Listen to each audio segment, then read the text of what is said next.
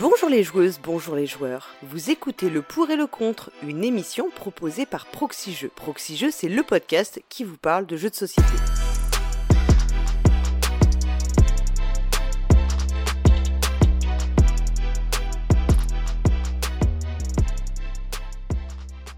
Je suis Paul Gara et contre toute attente, voici une nouvelle saison reboostée de Le Pour et le Contre, le format de proxy jeu dans lequel on s'engueule avec amour, on s'insulte en douceur, on s'empoigne avec tendresse, on se castagne avec affection. Oyez oyez pour cette joute royale, je reçois deux nobles seigneurs à ma table virtuelle qui devront manier les meilleurs arguments pour emporter le titre de champion du débat ludique. À ma droite, celui qui combattra une rose blanche à la boutonnière de son armure de GN, c'est bien sûr Zéphiriel Diorc. Salut Zéphiriel. Bonsoir, bonsoir à tous et à toutes. Euh, c'est pas une rose blanche, c'est une rose rouge éventuellement pour euh, faire la tour sombre, mais je voilà, je, je me remets un peu en je me porte en faux. D'accord, mais parce que tu vas comprendre pourquoi tu n'as pas la rose Ah, rouge, bah oui. puisque à ma gauche, celui qui, une rose rouge entre les dents, est prêt à en découdre jusqu'au premier sang, c'est bien sûr le pionfesseur de Lancastre, ou Lancaster dirait-on chez nos voisins britanniques. Salut pionfesseur. Salut, salut, ça fait plaisir d'être à ta gauche et d'avoir la rose rouge. Salut. Forcément, j'ai fait ce petit clin d'œil. euh, bon. Euh, eh ben écoutez, on, on va tout d'abord remercier euh, la Caverne du Gobelin qui nous aide à réaliser ce podcast. Donc la Caverne du Gobelin, ce sont quatre boutiques. Alors je- ah, j'espérais qu'on allait me dire ce sont cinq boutiques, mais non, je crois que chaque, j'ai l'impression que chaque saison ils en ouvrent une. Donc là, pour l'instant, ce sont quatre boutiques à Nancy, Metz, Pont-à-Mousson et Thionville. Mais c'est également un site de vente en ligne que vous pouvez retrouver sur cavernedugobelin.com. Et puis, on remercie également nos donateurs et donatrices. Olfen, RetroFX, Mouton, Znokis, Lacariâtre, Suiveil, Frédéric, Techmoon, Elton, Guy Berlef, Chacado, Bikian, Bgaume, Tonion, Crash 305, Dr. Cheux et Caucase. Alors, qu'est-ce qu'on retrouve euh, et qui est le meilleur des émissions de Proxy? Jeux Presque, le pionfesseur. Ah bah ça c'est les commentaires, bien sûr. Mais oui, les commentaires. Alors, euh, on va faire un retour sur l'émission de juin 2022 qui était consacrée à Everdell et qui avait opposé bah, le fourbe le pionfesseur à l'héroïque Paul Gara. voilà, c'était moi qui étais. non, non, je n'ai pas, je ne, je ne fais pas un peu de réification du débat. Alors, dans les, on avait pas mal de commentaires quand même, donc sur Everdell.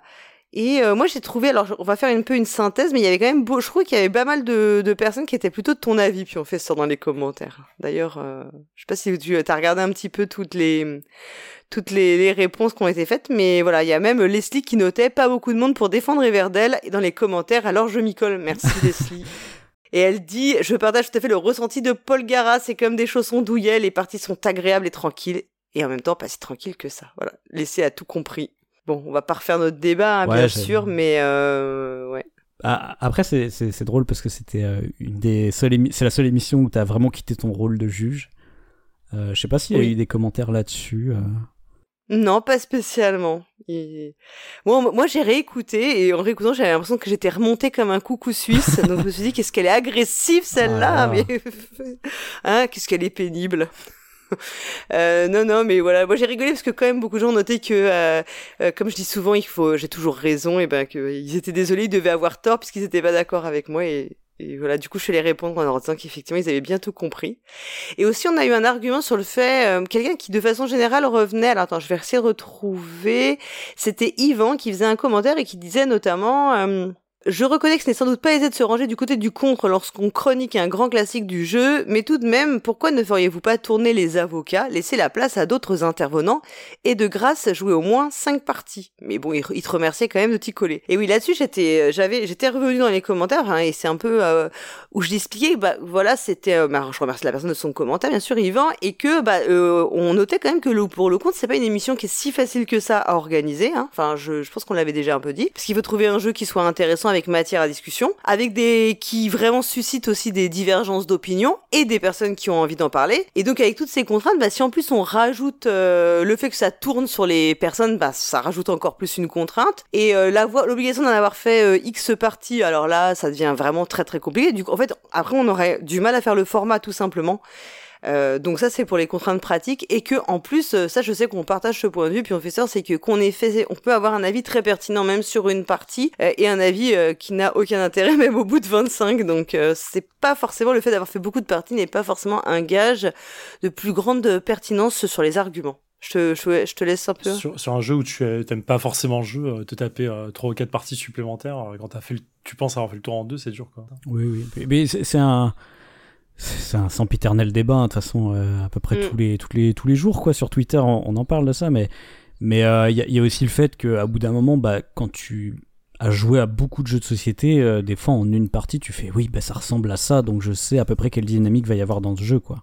Oui, moi je suis assez d'accord avec toi. Ça peut arriver qu'on passe à côté complètement d'un jeu sur une première partie. C'est vrai, c'est pour ça que moi, bon, en général, moi j'essaie toujours au moins de jouer une deuxième fois quand vraiment j'ai un, un, un jeu que j'aime pas, mais en enfin souvent t'as quand même un feeling assez. euh, quand t'as beaucoup de points de comparaison, t'as un, f- t'as Mm. un feeling qui se dégage, qui est, qui est souvent quand même ton ton premier euh, ton premier euh, sentiment est quand même souvent euh, le bon au fin enfin se révèle être souvent le bon hein. Ouais, puis, puis moi je trouve que même ça se sent en fait quand tu quand il y a besoin d'une autre partie pour comprendre. Mais après, Mm. encore une fois, c'est oui. peut-être que moi.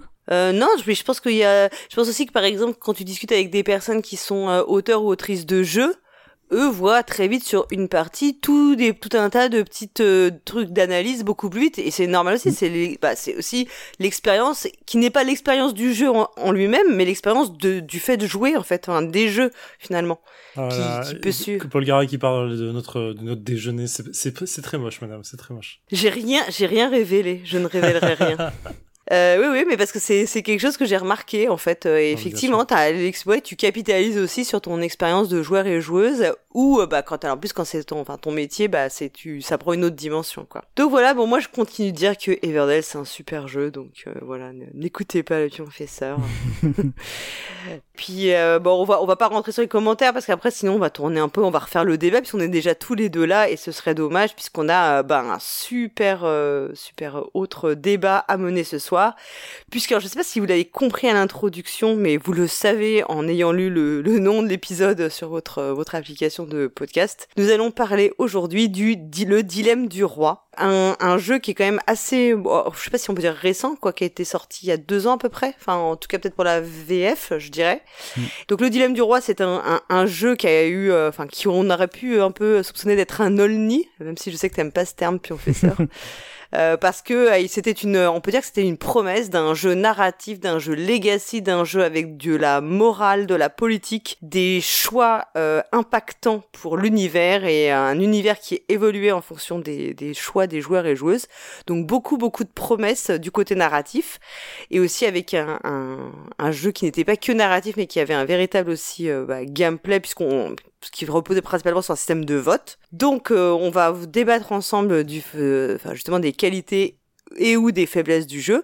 Tout d'abord, je vais vous demander un rapide euh, avis à chaud. Donc toi Zéphiriel, ce soir tu es dans le, pont, le camp du pour. Mhm. Donc est-ce que tu peux nous donner un rapide avis sur euh, sur le jeu? Euh, alors rapide avis, c'est c'est- enfin c'est c'est facile, difficile à dire. Moi, j'ai j'ai adoré le jeu euh, dans son ensemble. Je trouve que certains défauts, bien sûr, on en discutera, mais euh, j'avais découvert le jeu à Cannes déjà quand euh, Yellow l'avait présenté euh, en mode, enfin, aux, différents podcasts euh, et influenceurs et machin là. Donc nous, on avait on avait eu un tour et j'avais vu. Et quand on nous l'avait expliqué, j'étais complètement pris dedans parce que vibes Game of Thrones, vibe prise de choix, prise de conseil, trahison et ainsi de suite. On l'a joué à 5. Euh, on a fait toute la campagne en, je vais dire, un mois, un mois et demi, euh, en, se, en se donnant des, des rendez-vous les dimanches pour faire euh, trois ou quatre parties d'affilée. Et, euh, et voilà. Et j'ai gagné à la fin. Oh là là, ça m'étonne pas de toi. Fallait Mais que je je sais pas le parce qu'en fait, précise. je sais pas si c'est une bonne nouvelle pour toi ou pas moralement, d'un point de vue moral. toi, le pionfesseur, un, ton, ton rapide avis à chaud pour euh, inaugurer les Eh ben, débats du coup, euh, vous l'aurez compris, moi je suis dans le camp du contre, donc c'est que j'ai pas aimé le jeu. Euh, pourtant, j'ai j'ai eu une grosse hype au début, c'est-à-dire que avant ma première partie et quand j'ai un, petit peu euh, étudié la règle du jeu, l'univers, etc., ça me donnait beaucoup envie. Euh, ma première partie était d'ailleurs assez géniale en fait. Et c'est vraiment au fur et à mesure des parties que je, je me suis rendu compte de plus en plus de tout ce qui n'allait pas dans le jeu. Et, euh, j'ai fini par me dire, ouais, c'est vraiment un jeu qui, qui marche pas. Et pour quelque chose qui se veut, entre guillemets, olni, comme tu dis, enfin, du moins innovant et différent, bah, en vrai, avec tous les jeux narratifs qui sortent à l'heure actuelle, pour moi, il apporte pas grand chose et au contraire, il, est même très mauvais dans ce qu'il cherche à faire, quoi. Mais j'aurai l'occasion de vous le montrer. T'as fini le jeu quand même, toi T'as eu la campagne entière? Ouais, j'ai fini la campagne aussi, ouais. Et je n'ai pas gagné, désolé. C'est pour ça, que J'ai fini deuxième, il me semble. Est-ce qu'il faut préciser qu'on va spoiler euh, comme des, comme des, oui, on précise. Euh, moi, je vais vous dire d'abord, je vais vous donner. Enfin, moi, j'y ai joué aussi. Hein. J'ai aussi euh, fait toute la campagne, y compris l'extension, enfin la fausse extension, euh, plutôt le l'introduction euh, qui s'appelle Prélude. Ah oui, j'ai fait ça aussi. Euh, voilà, moi je l'ai fait ça et euh, j'ai joué avec le même groupe de, de joueurs. Euh, je dis bien joueurs parce que j'étais la seule femme autour de la table. et on a fait donc tout, on était cinq et on a donc fait tout, toute la campagne ensemble. Et bien évidemment, j'ai perdu parce que moi je suis quelqu'un qui ne trahit pas, qui ne fait pas de sale coup et je te jure que ce n'est pas récompensé. Perdu, genre t'étais dernière, c'est ça? Euh, Ouais, je pense que j'étais dernière. C'est trop honnête. euh, je joue avec des crapules, je précise aussi. Hein. ils euh, se reconnaîtront s'ils écoutent. Alors oui, on le précise euh, euh, tout d'abord, on va beaucoup spoiler. Enfin, en tout cas, on ne se retiendra pas. C'est plutôt qu'on ne va pas penser et on ne on n'enlèvera pas au montage si on spoil parce que euh, c'est euh, enfin on voit pas trop que l'intérêt de débattre et de de se couper dans le débat si on peut pas euh, bah, parler de cas particuliers ou d'exemples concrets donc si vous n'avez pas fait le jeu et que vous souhaitez le faire et que vous ne voulez pas du tout savoir de quoi il en retourne bah, surtout n'écoutez pas si vous en foutez, vous pouvez écouter, mais voilà, nous on, se, on, se, on ne se retiendra pas là-dessus. Alors, on va d'abord présenter rapidement le jeu. Donc le dilemme du roi, vous l'avez compris, c'est un jeu narratif qui va proposer aux joueuses de se glisser dans les gants de la main du roi, enfin d'un roi, celui du royaume de Anclis, à une période qui semble bah, correspondre à peu près à la fin du Moyen Âge euh, en Europe, voilà, un peu pré-Renaissance. Euh, en tant que conseillère, ben, on devra prendre des décisions pour le bien-être du royaume. Alors ça, ça reste à voir. Mais surtout, bah, pour protéger les intérêts des maisons, auquel on va appartenir. Et oui, car en début de partie, on va nous assigner une maison de façon un peu avec des objectifs un peu secrets ou en tout cas des des comment dire des, des hauts faits à accomplir qui ne seront pas connus des autres, mais dont, la teneur en fait après peut se deviner. Et bien sûr, bah, toutes les décisions qui vont être prises selon un système de vote hein, qui va permettre aussi les alliances, toutes ces décisions prises auront un effet sur l'évolution du royaume. Donc en ce sens, euh, le dilemme du roi, c'est aussi un jeu legacy, dans lequel on va ouvrir des enveloppes, on va coller des stickers, on va cocher des cases, écrire son nom sur des lois mauvaises qui auront été votées. On sera vachement content de l'avoir fait. Et euh, néanmoins, alors je crois qu'il est, euh, enfin, il peut être rejoué parce que dans, alors je pense avec une autre boîte, puisque dans la mesure où les choix qu'on va faire peuvent être totalement différents. Enfin, selon les choix qu'on fait, ça peut donner lieu à d'ouverture de totalement d'autres enveloppes. Moi, je sais qu'on a ouvert finalement euh, par rapport à la quantité totale, pas tant d'enveloppes que ça, euh, ni collé tant de stickers. Je ne sais pas vous, mais je trouve qu'il restait beaucoup de matériel à la fin de la campagne, de matériel non utilisé à la fin de la campagne. Ouais, je pense qu'il y a une bonne moitié, voire presque deux tiers, euh, pas utilisés à la fin de la campagne. Ouais, hein, voilà, ouais, c'est à peu près ça, je dirais ça. Ce qui va permettre en fait de, de découvrir de nouveaux arcs narratifs, hein, puisque le jeu voilà va s'organiser autour de plus d'arcs narratifs qui vont prendre des, des chemins euh, différents selon les choix euh, opérés. Euh, alors c'est un jeu de des game designers italiens euh, Yalmar H et Lorenzo Silva qui sont respectivement auteurs de Similo et Dungeon Fighter et puis qui ont déjà commis ensemble le Dragon Castle et Railroad Inc. Et euh, je trouve que c'est des jeux qui ont pas grand chose à voir avec le, le dilemme du roi en tout cas sur le, sur le papier. Mm. Et il y a également un troisième auteur qui est crédité, mais qui a contribué, si j'ai bien compris, au scénario, en fait, à la création du lore, des intrigues, des rebondissements politiques. C'est Carlo Burelli qui, euh, si j'en crois son site internet, était en fait est docteur en philosophie du droit, enseignant-chercheur dans les domaines bah, de tout ce qui est philosophie politique et qui a également collaboré à une pièce de théâtre, euh, une pièce de théâtre. Hein. Donc c'est pas, il n'a pas que cette expérience-là, enfin un, peu en dehors de la recherche pure. Il n'a pas que ce jeu-là, il a d'autres expériences un petit peu, mais toujours autour de la politique. Hein. Et euh, lui, il dit qu'il s'intéresse beaucoup à tout ce qui est euh, lié au réalisme politique. Et je pense qu'on le ressent, c'est ce qu'il a sûrement essayé d'insuffler dans les intrigues que l'on va, on va vivre dans le jeu. Le jeu est illustré par Giorgio Baroni et euh, Giulia euh, qui a déjà travaillé pour Horrible Guild, hein, qui est donc l'éditeur du jeu. Et en France, le jeu a été localisé par Yellow dans la gamme Expert. C'est donc un jeu qui est prévu pour 3 à 5 joueuses, pour des parties d'environ 45 à 60 minutes, et recommandé à partir de 14 ans. Et euh, je pense que cet âge euh, s'explique non pas par la difficulté mécanique du jeu, mais par certains thèmes abordés qui peuvent être euh, bah, compliqués pour des enfants, de plus jeunes enfants, et aussi peut-être par des subtilités de négociation politique qui peuvent parfois être un peu qui peuvent avoir voilà des influences, des conséquences en tout cas qui, nécessitent un petit peu de maturité. Il faut compter environ 15, entre 15 et 20 parties pour venir à bout de la campagne. Il est doté d'une note BGG de 7,9, donc c'est plutôt une bonne note, d'un poids de 2,25, donc c'est plutôt euh, considéré comme léger, enfin je trouve que ça paraît plutôt léger, enfin pas trop violent. Et il est classé actuellement à la 354e place du classement BGG. Et comme je le disais, il y a une extension qui s'appelle Prélude, donc euh, c'est qui permet un peu de, de faire une entrée en matière euh, au jeu, notamment en fait d'expérimenter le, le, système de prise de décision, je pense de, de, se familiariser avec toute la mécanique du jeu, qui euh, s'intégrera dans la campagne, ce qui permet d'inaugurer la campagne, mais qui n'est pas du tout indispensable. On peut très bien commencer le jeu euh, sans cette extension. Et on sait qu'une suite est annoncée puisque euh, on a euh, déjà entendu parler de du dilemme de la reine qui devrait euh, intervenir, qui devrait sortir prochainement. Alors je crois pas qu'il y ait de date prévue pour l'instant. Non, pas pour l'instant. Mais qui voilà, qui va reprendre le dilemme du roi, mais avec des modifications quand même de gameplay, des, des choses qui vont changer. Hein. Ce sera pas une copie conforme. Donc le dilemme du roi, il est disponible à la caverne du gobelin au prix de 74,90€, ce qui est pas qui est quand même assez euh, enfin, c'est un prix euh, assez euh, onéreux. Bon on va me dire si on en fait 16 ou 17 parties c'est c'est pas mal enfin c'est c'est vite c'est amorti. Et puis il a fait l'objet d'un épisode jeu du mois en avril 2022 et il était présenté par Twin.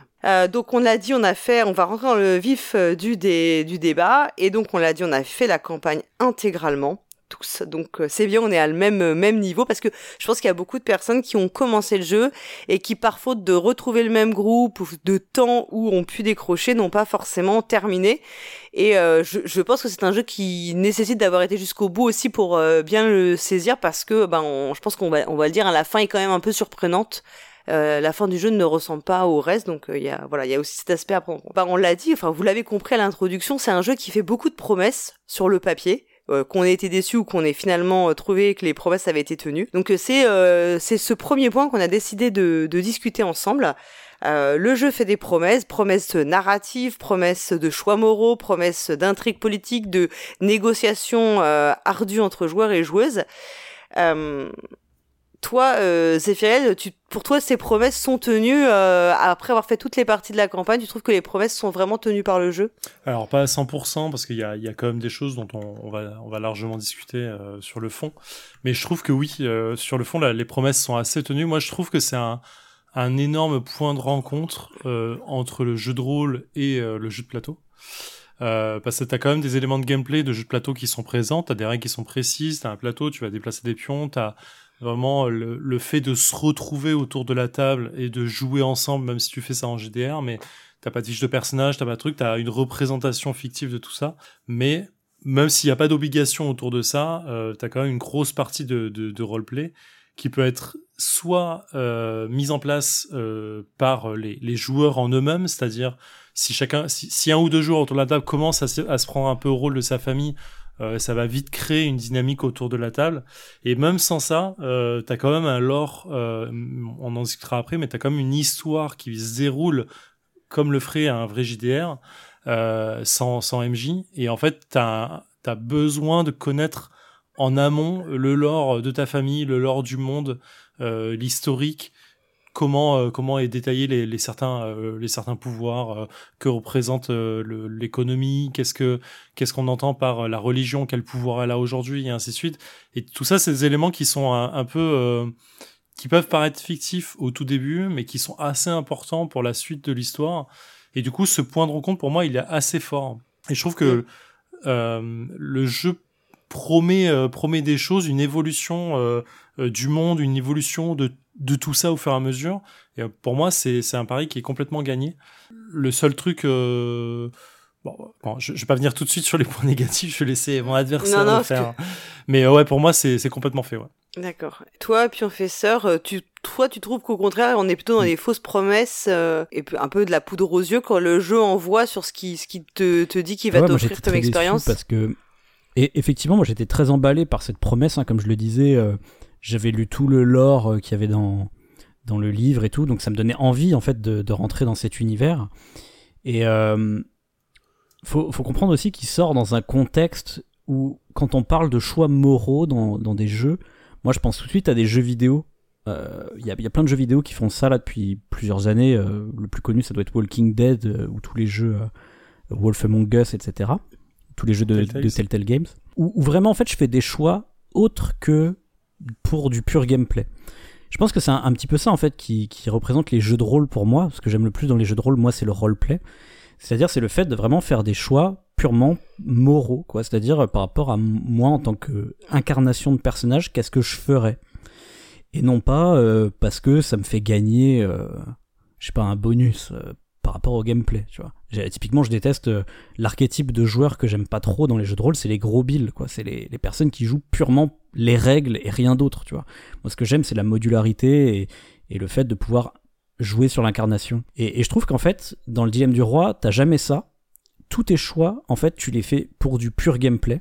Il y a rien qui t'incite à faire juste un pur choix moral, c'est-à-dire que tu vas aller, parfois en l'encontre de la logique de ton personnage, enfin de ta maison en tout cas, juste parce que bah euh, ça arrange tes objectifs euh, ce tour-ci quoi. Et ça, ça je trouve ça super dommage quoi. Juste pour expliquer, en fait, donc la maison, elle a une sorte de, oui, de ligne de conduite, qui est un peu, voilà, sa guidelines, avec des hauts faits à achever, donc euh, qui lui donne un truc. Mais en début de chaque nouvelle partie, on, il y a un système d'attribution d'une, d'une carte avec des objectifs particuliers qui sont euh, cachés, enfin voilà, qui vont nous permettre de marquer des, enfin pas marquer des points, mais de cocher des, des choses pour la partie. Et on a aussi un système d'objectifs public avec euh, qui va nous permettre de moduler et, et donc tout ça peut avoir avec des parfois on a ces objectifs peuvent être euh, contradictoires ouais. les uns avec les autres hein, d'ailleurs ouais. hein. et ce qui est vrai c'est que euh, parfois on va jouer de façon très opportuniste par rapport à la carte objectif qu'on a pour la partie sans tenir compte forcément de l'objectif à long terme de notre maison et en se disant bah de toute façon on le verra je le verrai une autre partie euh, je me je enfin je, je, développerai cet arc là plus tard parce que là j'ai un bon coup à jouer sur autre chose ça enfin ça on peut on peut le dire et comme toutes les votes qu'on fait en sont visibles on, on va vraiment choisir euh, souvent on prend les décisions en fonction de, de bah, du, du gain euh, potentiel de chaque décision pour notre euh, pour notre partie. Je, je, me porte un peu en faux sur euh, sur mmh. cette ascension de le souvent euh, souvent on joue pour le gain et pour le truc. En vrai, il y a il y a trois niveaux là-dedans qui sont à la fois pertinent et faux. Un, ça va complètement dépendre des joueurs. C'est oui, euh, là-dessus, c'est une promesse euh, qui est faite par le jeu, mais euh, qui est finalement prise ou pas par les joueurs. Parce que moi, j'ai joué à la table avec cinq personnes. Enfin, on était cinq autour de la table. sur les cinq qu'on était, il y a, on était deux gros rôlistes et trois personnes qui étaient vraiment des plateauistes à la base.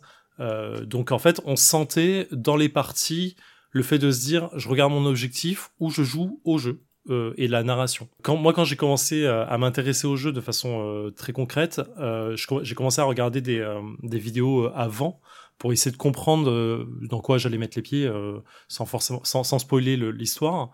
Il y a une excellente vidéo de, alors je crois que c'est Etu Game qui avait fait ça à la base, qui expliquait comme eux ils avaient le jeu en anglais à la base, ils l'ont ils l'ont sorti avant, bien avant la sortie française.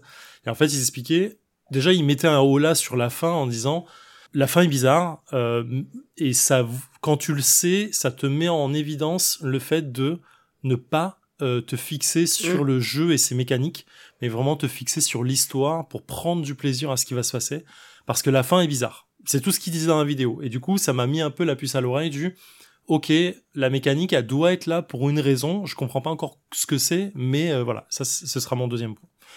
Et de fait, là-dessus, ils insistaient beaucoup sur le profiter du jeu, profitez de la narration, profitez des choix que vous allez faire et de l'histoire qui vous est racontée parce que c'est ce qui est important dans le jeu. Et je trouve que dans le jeu lui-même, dans les règles, c'est un truc sur lequel ils insistent vraiment pas assez.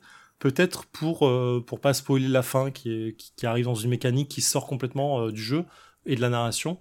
Euh, on y viendra, mais mais du coup c'est peut-être un manque de de ce côté-là parce que on n'est pas, enfin, quand je prends, je prends l'exemple de détective par exemple, qui te clairement te met les, les, les warnings de prenez des notes, écoutez bien l'enquête, écoutez l'histoire. T'as as vraiment des warnings qui reviennent pour te dire ça c'est le cœur du jeu. La mécanique, elle est là pour aider le cœur, mais prenez prenez note de ça. Et je trouve que peut-être dans le jeu ils mettent pas assez ce ce, warning là.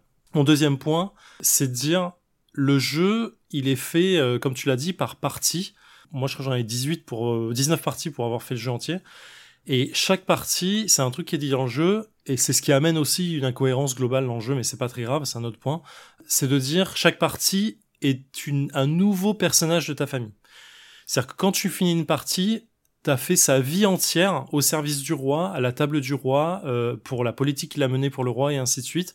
Il est mort, le roi est mort, et on va faire une nouvelle partie, donc c'est un nouveau roi, et c'est une nouvelle personne de ta famille qui est à la table du roi. Et ça, ça amène euh, plusieurs points, et c'est encore une fois un truc qui est pas trop dit dans, le, dans les règles, et c'est dommageable. Ça veut dire quoi? Ça veut dire que c'est ton fils, ton descendant, ta fille, n'importe qui, qui prend ta suite et qui va euh, mener euh, la politique de la famille et la politique du royaume avec le roi. Mais ton fils ou ta fille, elle est pas, elle est pas comme toi en fait. Moi, si je dois faire un rapport direct à mon père, je suis à l'opposé complet de mon père sur énormément de points, euh, et du coup, euh, ses croyances ne sont pas les miennes. Je, si on avait une histoire familiale, je serais à l'opposé de cette histoire familiale et je la défendrais jamais. Et, euh, et en fait, il y a tout un, du coup, toute une notion peut-être euh, personnelle de chaque partie qui est amenée par cette mécanique. C'est-à-dire que, au début, comme tu l'as dit Paul Gara, au début de chaque partie, on va avoir un objectif public qui va être, euh, enfin, pardon, pas, pas public privé, qui va être, euh, moi, euh, opportuniste, euh, j'ai pu équilibrer ou tout comme ça qui donne des, des variantes de jeu sur la personne qui va comment tu vas marquer des points. Il y en a une, ça va être euh, celui qui a le plus si t'as plus d'or à la fin, bah tu gagnes beaucoup de points. Euh, si t'as plus de pouvoir à la fin, tu gagnes beaucoup, beaucoup de points. Si les, les, les variateurs de politique, euh, économie, euh, publique, religion, machin et tout sont dans ces eaux-là, bah tu gagnes beaucoup de points. Si c'est dans dans d'autres parties, tu gagnes pas de points. Et de fait, ça va mener, ça va te forcer à mener une politique différente pour ces points-là. Et c'est là où la mécanique essaye de rattraper la narration de façon un peu indélicate. Je suis, je suis d'accord avec ça. Et qui va du coup parfois aller à l'encontre de ta famille si, euh, pour mon exemple, moi j'avais une famille qui était extrêmement religieuse, qui était vraiment euh, euh, quasi euh, trop, enfin trop, euh, trop extrémiste. Enfin, un peu fanatique, ouais. Très fanatique. Et du coup, il y a des cas où bah, j'étais vraiment en, en en demi-choix moral de me dire, euh, bah là, on est clairement sur une carte qui demande des décisions euh, religieuses euh, qui vont dans, le sens du fanatisme. Je vais être obligé de dire oui. Ma, ma carte, elle est à l'opposé de ça. Ça va changer les curseurs dans le mauvais sens pour moi. Je marquerai pas de points à la fin. Et voilà, mon, dilemme perso, il est de dire, est-ce que je suis la, la, relation de famille, enfin mon, histoire familiale, ou est-ce que je profite pour marquer des points? Ce qu'on peut traduire en jeu de rôle et en narratif, de dire, est-ce que je suis ce que l'héritage de ma famille me donne en étant euh, des fanatiques religieux ou est-ce que je suis ma, ma vie personnelle d'aujourd'hui dire en disant fuck la religion euh, moi j'ai envie de m'amuser j'ai envie de d'avoir de la thune pour la fin de ma vie en fait. Et du coup c'est peut-être un peu ça euh, que la mécanique un peu bizarre essaye de tirer là-dedans. Et effectivement parfois tu vas devoir faire des choix qui sont amoraux par rapport à ta à famille qui sont illogiques as fuck mais du coup bah euh, c'est un un choix là-dessus mécanique. Moi c'est un point sur lequel au tout début du jeu euh, sur les premières parties je reprochais énormément à nos à mes comparses de jeu et que j'ai appris à faire à comprendre en fait euh, parce que eux ils jouaient extrêmement mécanique. Ils cherchaient à débloquer leur haut fait euh, à, à, débloquer au maximum les trucs. Et en fait les 4 5 6 7 premières parties j'étais en mode les gars en vrai euh, arrêtez de jouer en mécanique. Il faut vraiment profiter de l'histoire pour truc. En fait au final j'arrivais à juger leur façon de jouer plutôt qu'à m'amuser moi-même et avec eux sur un truc qui était complètement différent. Oui, ils ont le droit d'avoir des descendants qui sont à l'opposé de ce qu'ils sont eux-mêmes et ce que la famille représente. Est-ce que ça voudrait dire que la promesse de jeu, elle n'est tenue que pour autant que tout, tous les, enfin le groupe qui va jouer ensemble, euh, finalement, ait un peu la même, euh, la même approche du jeu? Parce que j'ai l'impression que c'est ça. En fait, il y a beaucoup de pas tant. Il y a des reproches qui sont faits que par des par les personnes qui n'ont pas les mêmes attentes en fait. Bah, en fait, c'est je pense qu'il faut euh, différencier les attentes que tu as sur le jeu par rapport aux promesses du jeu, mais du fait euh, ce qu'attendent les joueurs eux-mêmes euh, qui jouent avec toi par rapport aux promesses du jeu aussi et surtout s'il y avait pas ces mécaniques euh, qui te tiraient un tirent un peu sur le côté en disant non bah cette fois tu vas pas faire les choix que ta famille voudrait que tu fasses bah en fait, je pense que toutes les cartes euh, et tous les choix euh, et les votes seront seraient un peu trop identiques tout le temps. C'est-à-dire que si moi je m'attelle à toujours suivre la religion, bah en vrai ça veut dire que euh, tous les choix de religion, les gens savent comment je vais voter mm. et par logique il n'y aurait pas de pas de changement au fur et à mesure du jeu, donc peut-être une, redondance un peu limite euh, qu'on a déjà pas mal sur le jeu en vrai. Hein.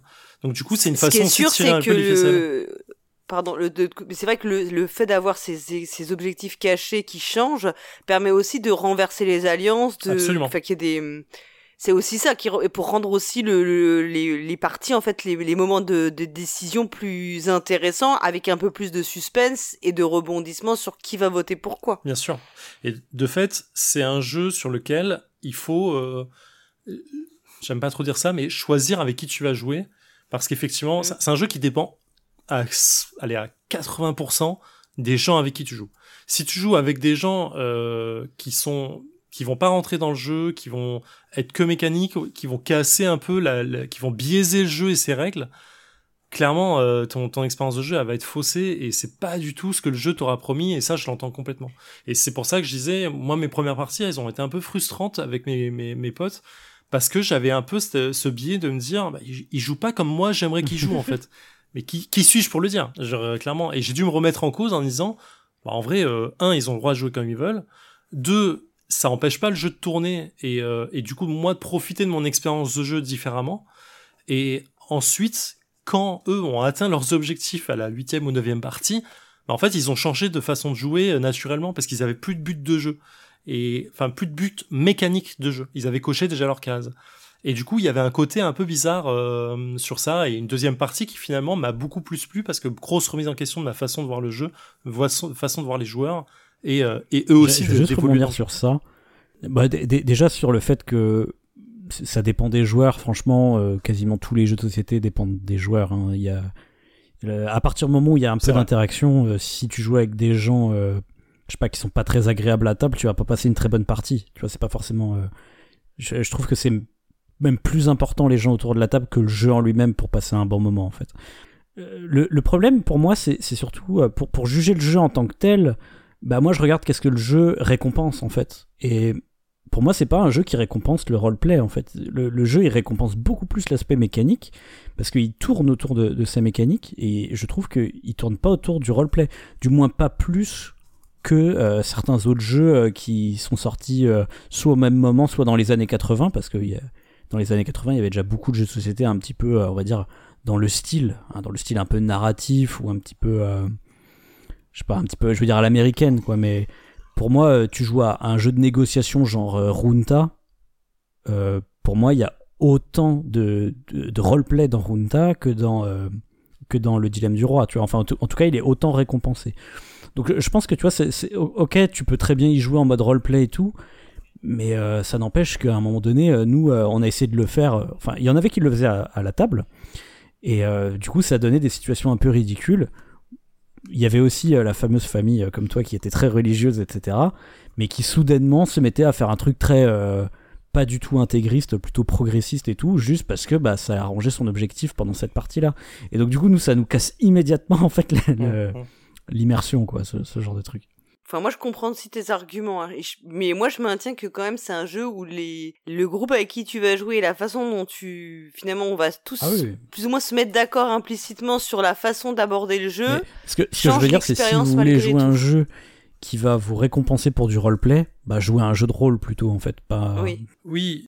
ça, je, je, suis complètement d'accord là-dessus, mais c'est pour ça que je, moi, je, mon point, c'est de dire, c'est un jeu qui va rencontrer les deux en fait. Il va à l'encontre, ah euh, il, Va, rencontrer le, le set du jeu de rôle qui va rencontrer du jeu de plateau ou vice versa. Et de fait, euh, ce sont pas des, des rôlistes qui vont acheter le jeu. Mm. Euh, parce que effectivement euh, enfin si en fait j'ai ça j'ai des j'ai des potes rôlistes qui l'ont fait euh, ils l'ont fait un peu en mode GN presque c'était presque trop.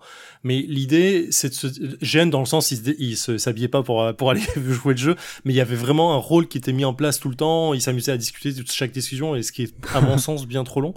Mais euh, c'est un jeu qui va pas effectivement il, il, aurait pu faire une composante euh, euh, jeu de rôle un peu plus mais de fait ça aurait été plus de mécanique à apporter au jeu euh, pour ça en fait, pour essayer de récompenser en termes de points jeu de le, le, le, côté euh, suivi de la famille ou ce genre de choses. T'aurais pas pu avoir une un, vraie un truc que je suis étonné que tu n'as pas cité, mais dans, dans les maisons, il y a un petit peu ça quand même.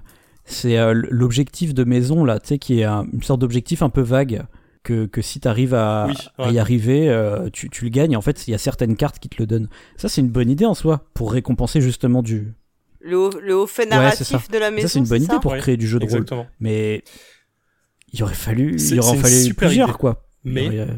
un, il aurait fallu effectivement beaucoup plus dans les familles. Deux, il aurait fallu oui. euh, qu'elle soit moins cryptique, Ouais. parce qu'en vrai, elle est extrêmement trop cryptique, ce truc, et à aucun moment, tu te rends compte vraiment si c'est sur la bonne piste ou pas dans ton arc narratif, ça c'est un peu gênant. Euh, je crois qu'on les a matchés, enfin, sur les cinq joueurs, euh, je sais pas pour toi, mais on a été trois à les matcher. Euh, Oui. et c'est tombé vraiment euh, par hasard. C'est euh, en genre euh, euh, bon, je vais Ouais, voter ouais. oui pour ça. Ah bah Et- tiens, c'était mon haut fait. ça. Et là-dessus, il y a une vraie, un vrai loupé. Tout à fait. Oui, c'est pas. Je pense que l'accent est pas suffisamment mis effectivement sur euh, le fait que tu vas, euh, tu, tu te diriges vers le fait a- enfin le vers le l'achievement quoi. Ouais, clairement. Et c'est c'est délicat, hein, c'est un équilibrage euh, très délicat à faire parce que si tu mets des gros ficelles au joueur en disant c'est le bon choix, Oui.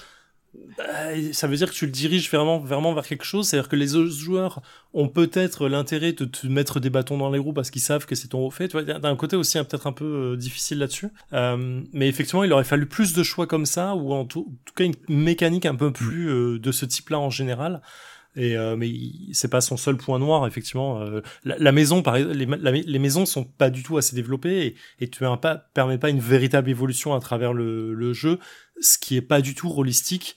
Et du coup, c'est là où effectivement il manque aussi euh, cet aspect euh, euh, progression réelle qui sont autre chose que Oui, des voilà. points à noter sur, te- sur ta maison. Quoi.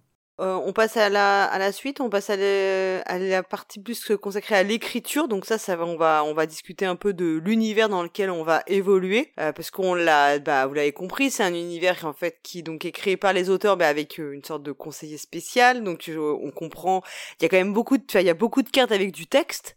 Il y a beaucoup de comment dire d'arcs, enfin de de- d'événements, d'intrigues, de rebondissements qui sont proposés avec plus ou moins de comment dire d'originalité. hein. Il y a des choses qui sont bah, qui sont clairement inspirées de l'his- de l'histoire, d'autres qui sont inspirées de, de de séries télé ou de de d'œuvres cinématographiques. Hein. On pense, on l'a dit, on pense beaucoup quand même à Game of Thrones quand on quand on évolue dans l'univers.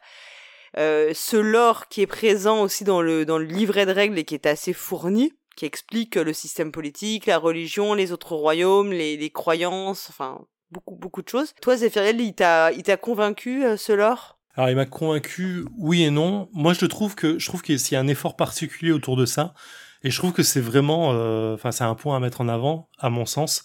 T'as quand même six pages dans les règles qui font, euh, je sais plus 40 pages. T'en as quand même six qui sont consacrés au lore entier, euh, qui vont t'expliquer euh, les différents points sur euh, bah, où se trouve le, qu'est-ce que le royaume euh, d'Anclis, euh, comment il fonctionne, euh, les marchands, euh, la religion, euh, l'armée, les érudits, euh, ce qu'on pense de, de tout ça, où sont les territoires du reste du monde connu, On a une carte aussi, comment, hein. On a comment une la carte. justice est livrée. Donc voilà, t'as des noms, t'as une carte aussi qui effectivement qui est euh, qui est donnée, même deux cartes parce que t'as une qui donne vraiment le le territoire entier et une qui va se focaliser sur le royaume euh, et les différents duchés de là où on vient. T'as l'histoire du monde qui revient à, à 1400 ans en arrière et ainsi de suite, voir euh, le, le mythe oublié de l'empire oublié. Donc tout ça c'est assez cool. Le culte de la mer qui est quand même assez important Ouais. euh, les différents dogmes qu'il y a autour de ça et ainsi de suite. Et t'as ce côté un peu, euh, je vais dire, euh, martinien pour citer G.R. Martin. T'as as le côté l'histoire oubliée, effectivement, l'histoire mythique et les secrets que tu vas débloquer au fur et à mesure du jeu qui vont être effectivement ces, ces autocollants de fin d'arc narratif. Il y en a six sur lesquels, en fait, dès que tu vas arriver, ils vont dire, bah, prenez l'autocollant euh, tel tu vas le coller sur le truc et tu vas voir la fin de l'histoire. C'est comme vraiment la, la, pierre, euh, la pierre de Rosette euh, que tu viens de découvrir et qui, qui, qui t'apprend une partie de l'histoire oubliée de votre de ton monde et de l'ancienne civilisation. Donc ça, je trouve que c'est vachement louable. c'est utile au jeu, c'est très important. Et pour le reste, euh, je vais te laisser déjà répondre là-dessus. On pourra amener du coup. Ouais, bah, alors, si tu veux, après. Sur le lore en particulier, euh, moi pareil, je trouvais ça très palpitant. hein, je l'ai je l'ai dit déjà dans l'intro, mais euh, tout, finalement toute la présentation de l'univers est plus palpitante que ce qui va s'y passer dedans ensuite, je trouve. Genre, en- effectivement, moi je suis très content d'avoir six pages de, de, de lore et tout ça, que je puisse l'étudier. Mais euh, en fait, il y avait, il se passait plus de choses dans ma lecture des 6 pages que dans mes 17 parties, dans ce lore, je parle. Euh, et c'est con, parce que c'est un jeu Legacy. Genre, ils ont une carte, utilisez-la, quoi. Mettez des stickers dessus, faites en, en sorte qu'il y ait des choses qui changent, euh, je sais pas, qu'on puisse utiliser cette carte d'une manière ou d'une autre, mais vraiment, c'est jamais utilisé dans toute la partie après, quoi. Et donc ça, je trouve ça super dommage, tu vois. Moi, j'aurais bien aimé que euh, bah, il y ait une évolution dans le royaume, qu'il se passe des trucs. Ok, il se passe des trucs, hein, mais, mais je le ressens pas... euh, je le ressens pas matériellement alors que c'est un jeu Legacy quoi. Ça ça ça m'a pas mal gêné. Ouais, là je te suis, euh, je suis assez d'accord avec toi. On, on parlait des doubles cartes euh, royaume et, et monde qui, qui sont fournies. Euh, je crois que pour nous, elles ont servi quatre fois dans la Mmh, totalité ouais, du jeu. clairement. En mode, euh, ok, où est mon duché? Ah, ok, il est au sud. En vrai, en vrai, on s'en fout un peu de Et on, savoir on où re- il est on vraiment. regrette un peu effectivement que la carte, Ouais. euh, enfin, il y a pas le, ce matériel-là ne serve pas plus, euh, ne soit pas plus euh, Moi la utile première aux la joueurs, première aux partie j'étais au taquet. Hein. Dès Ouais, qu'il y avait un clair. événement j'étais oh c'est où sur la carte Ouais. et tout. Euh, Il va peut-être se passer des trucs dans ce coin-là et tout. Et finalement bah il, se- il se passe jamais rien quoi. Enfin ça se passe sur la carte que je suis en train de tenir en tout cas. Ouais, je, je te, je te rejoins là-dessus. Il y a deux points sur lesquels ils auraient pu faire un effort drastique. C'est effectivement euh, modifier la carte euh, en se collant des trucs, en te faisant découvrir des trucs, parce que on parle en plus de, de- de la limite du monde connu. Et euh, effectivement, il y a, il y a un, un arc narratif où tu envoies vraiment des bateaux euh, et des caravanes à travers le monde avec des trucs à décrypter. T'as des cartes. Euh, t'as des cartes à, à jeu qui sont des, plus des choix, mais qui disent est-ce qu'il faut aller au nord, au sud, et c'est des Mm. trucs ultra cryptiques. Et, euh, et effectivement, euh, ça, ça manque du coup d'un truc qui vient s'ajouter à la carte en disant waouh, on a découvert un nouveau pays ou un truc comme ça. Euh, je me souviens de la, la forme de bibliothèque d'Alexandrie qui était en, en tour de verre, je sais plus où là, qui était vraiment magnifique. Mais effectivement, ça manque d'avoir du, du concret visuellement sur la carte. Euh, le deuxième point, c'est que effectivement, euh, en plus de, de ça, il y a il y a peu d'histoires qui se rajoutent, euh, ou alors faut s'en souvenir parce que les cartes sont passées, on vient de te la dicter rapidement, et du coup il y a des pans d'histoires qui sont racontés en quatre lignes, qui auraient pu être euh, euh, prenez euh, le parchemin numéro 22 et avoir euh, voilà trois paragraphes à lire euh, qui te mettent vachement plus dans le, dans le mood, qui te donnent la nouvelle tribu qu'on vient de découvrir, le passif euh, et comment ils sont arrivés ça, l'environnement et ainsi de suite. Ça aurait pu être un peu plus. Et le pire c'est que matériellement ils font ça. C'est-à-dire qu'il y a des moments où tu vas euh, enlever des, des gros stickers comme ça sur une grosse euh, feuille et tu vas avoir des paragraphes à lire. Mais ces paragraphes-là, c'est juste du vieux lore euh, ultra cryptique que tu comprends rien de ce qui se passe là. Tu sais, c'est. Oui, parfois c'est Oui, parce que même tu déchiffres, c'est à un vieux langage, machin. Mais tu vois, en fait, c'est des vieux trucs mythologiques et tout. Alors que, je sais pas, ça aurait été intéressant de se dire, oui, comme tu, comme tu dis, on a découvert une grande tour, peut-être un long paragraphe qui explique comment les personnages explorent cette tour et qu'est-ce qu'ils y voient dedans, tu vois. Je suis d'accord avec toi là-dessus. Ça aurait pu être fouillé. Mon argument là-dessus, le- pour, pour défendre un peu le jeu, c'est de dire, en vrai, tu joues pas les aventuriers qui sont là-bas. Tu joues les mecs qui sont dans la salle du roi à 10 000 kilomètres et qui disent, Hmm, ouais, dites-leur d'entrer. Et, et c'est tout, quoi. Ouais, mais il pourrait Et te raconter c'est- c'est ça l'histoire qui est un peu, ultra euh, épique et tout, tu vois. Effectivement, tu pourras avoir le journal du gars qui s'en Eh est sorti, euh, qui, qui, a, qui t'est parvenu. Mais euh, ouais, en, en fait, c'est là où le, je suis d'accord, mais je, mais je trouve qu'on qu'on met pas assez l'accent sur qu'est-ce qu'on est en train de vivre en tant que que personnage autour de la table. C'est qu'en vrai, on est les politiciens du, du royaume, et du coup, quand tu prends des choix, euh, tu vois, tu, on parlait des implications morales du jeu. En, en vrai, euh, quand tu prends, euh, quand, quand le, le, le peuple, on donne la carte, le peuple est en train de mourir de faim. Euh, moi, je, je- je me souviens assez bien de celle-là parce que j'avais une une forme de de de- de- de- d'instinct malin un peu un peu sadique qui était là en mode Hmm, est-ce que je vais faire crever le peuple ou pas en fait? Et du coup t'avais euh, t'avais la carte qui disait bon voilà euh, je crois que c'est l'arc sur les Mm. euh, sur les cendrés Mm. où en fait Avec le euh, à un pain, moment le le, pain peuple est en- dégueulasse, Ouais, euh. exactement en fait le, à un moment il y a plus assez de de enfin le peuple est en train de mourir de faim il y a une partie euh, du, des grains de, de blé qui sont je sais pas maudits ou euh, ou, euh, ou maladifs ou il y a un truc comme ça en fait ils commencent à se colorer d'une d'une d'une de gris on sait pas trop quoi en faire on les brûle pas mais on les on les garde un peu.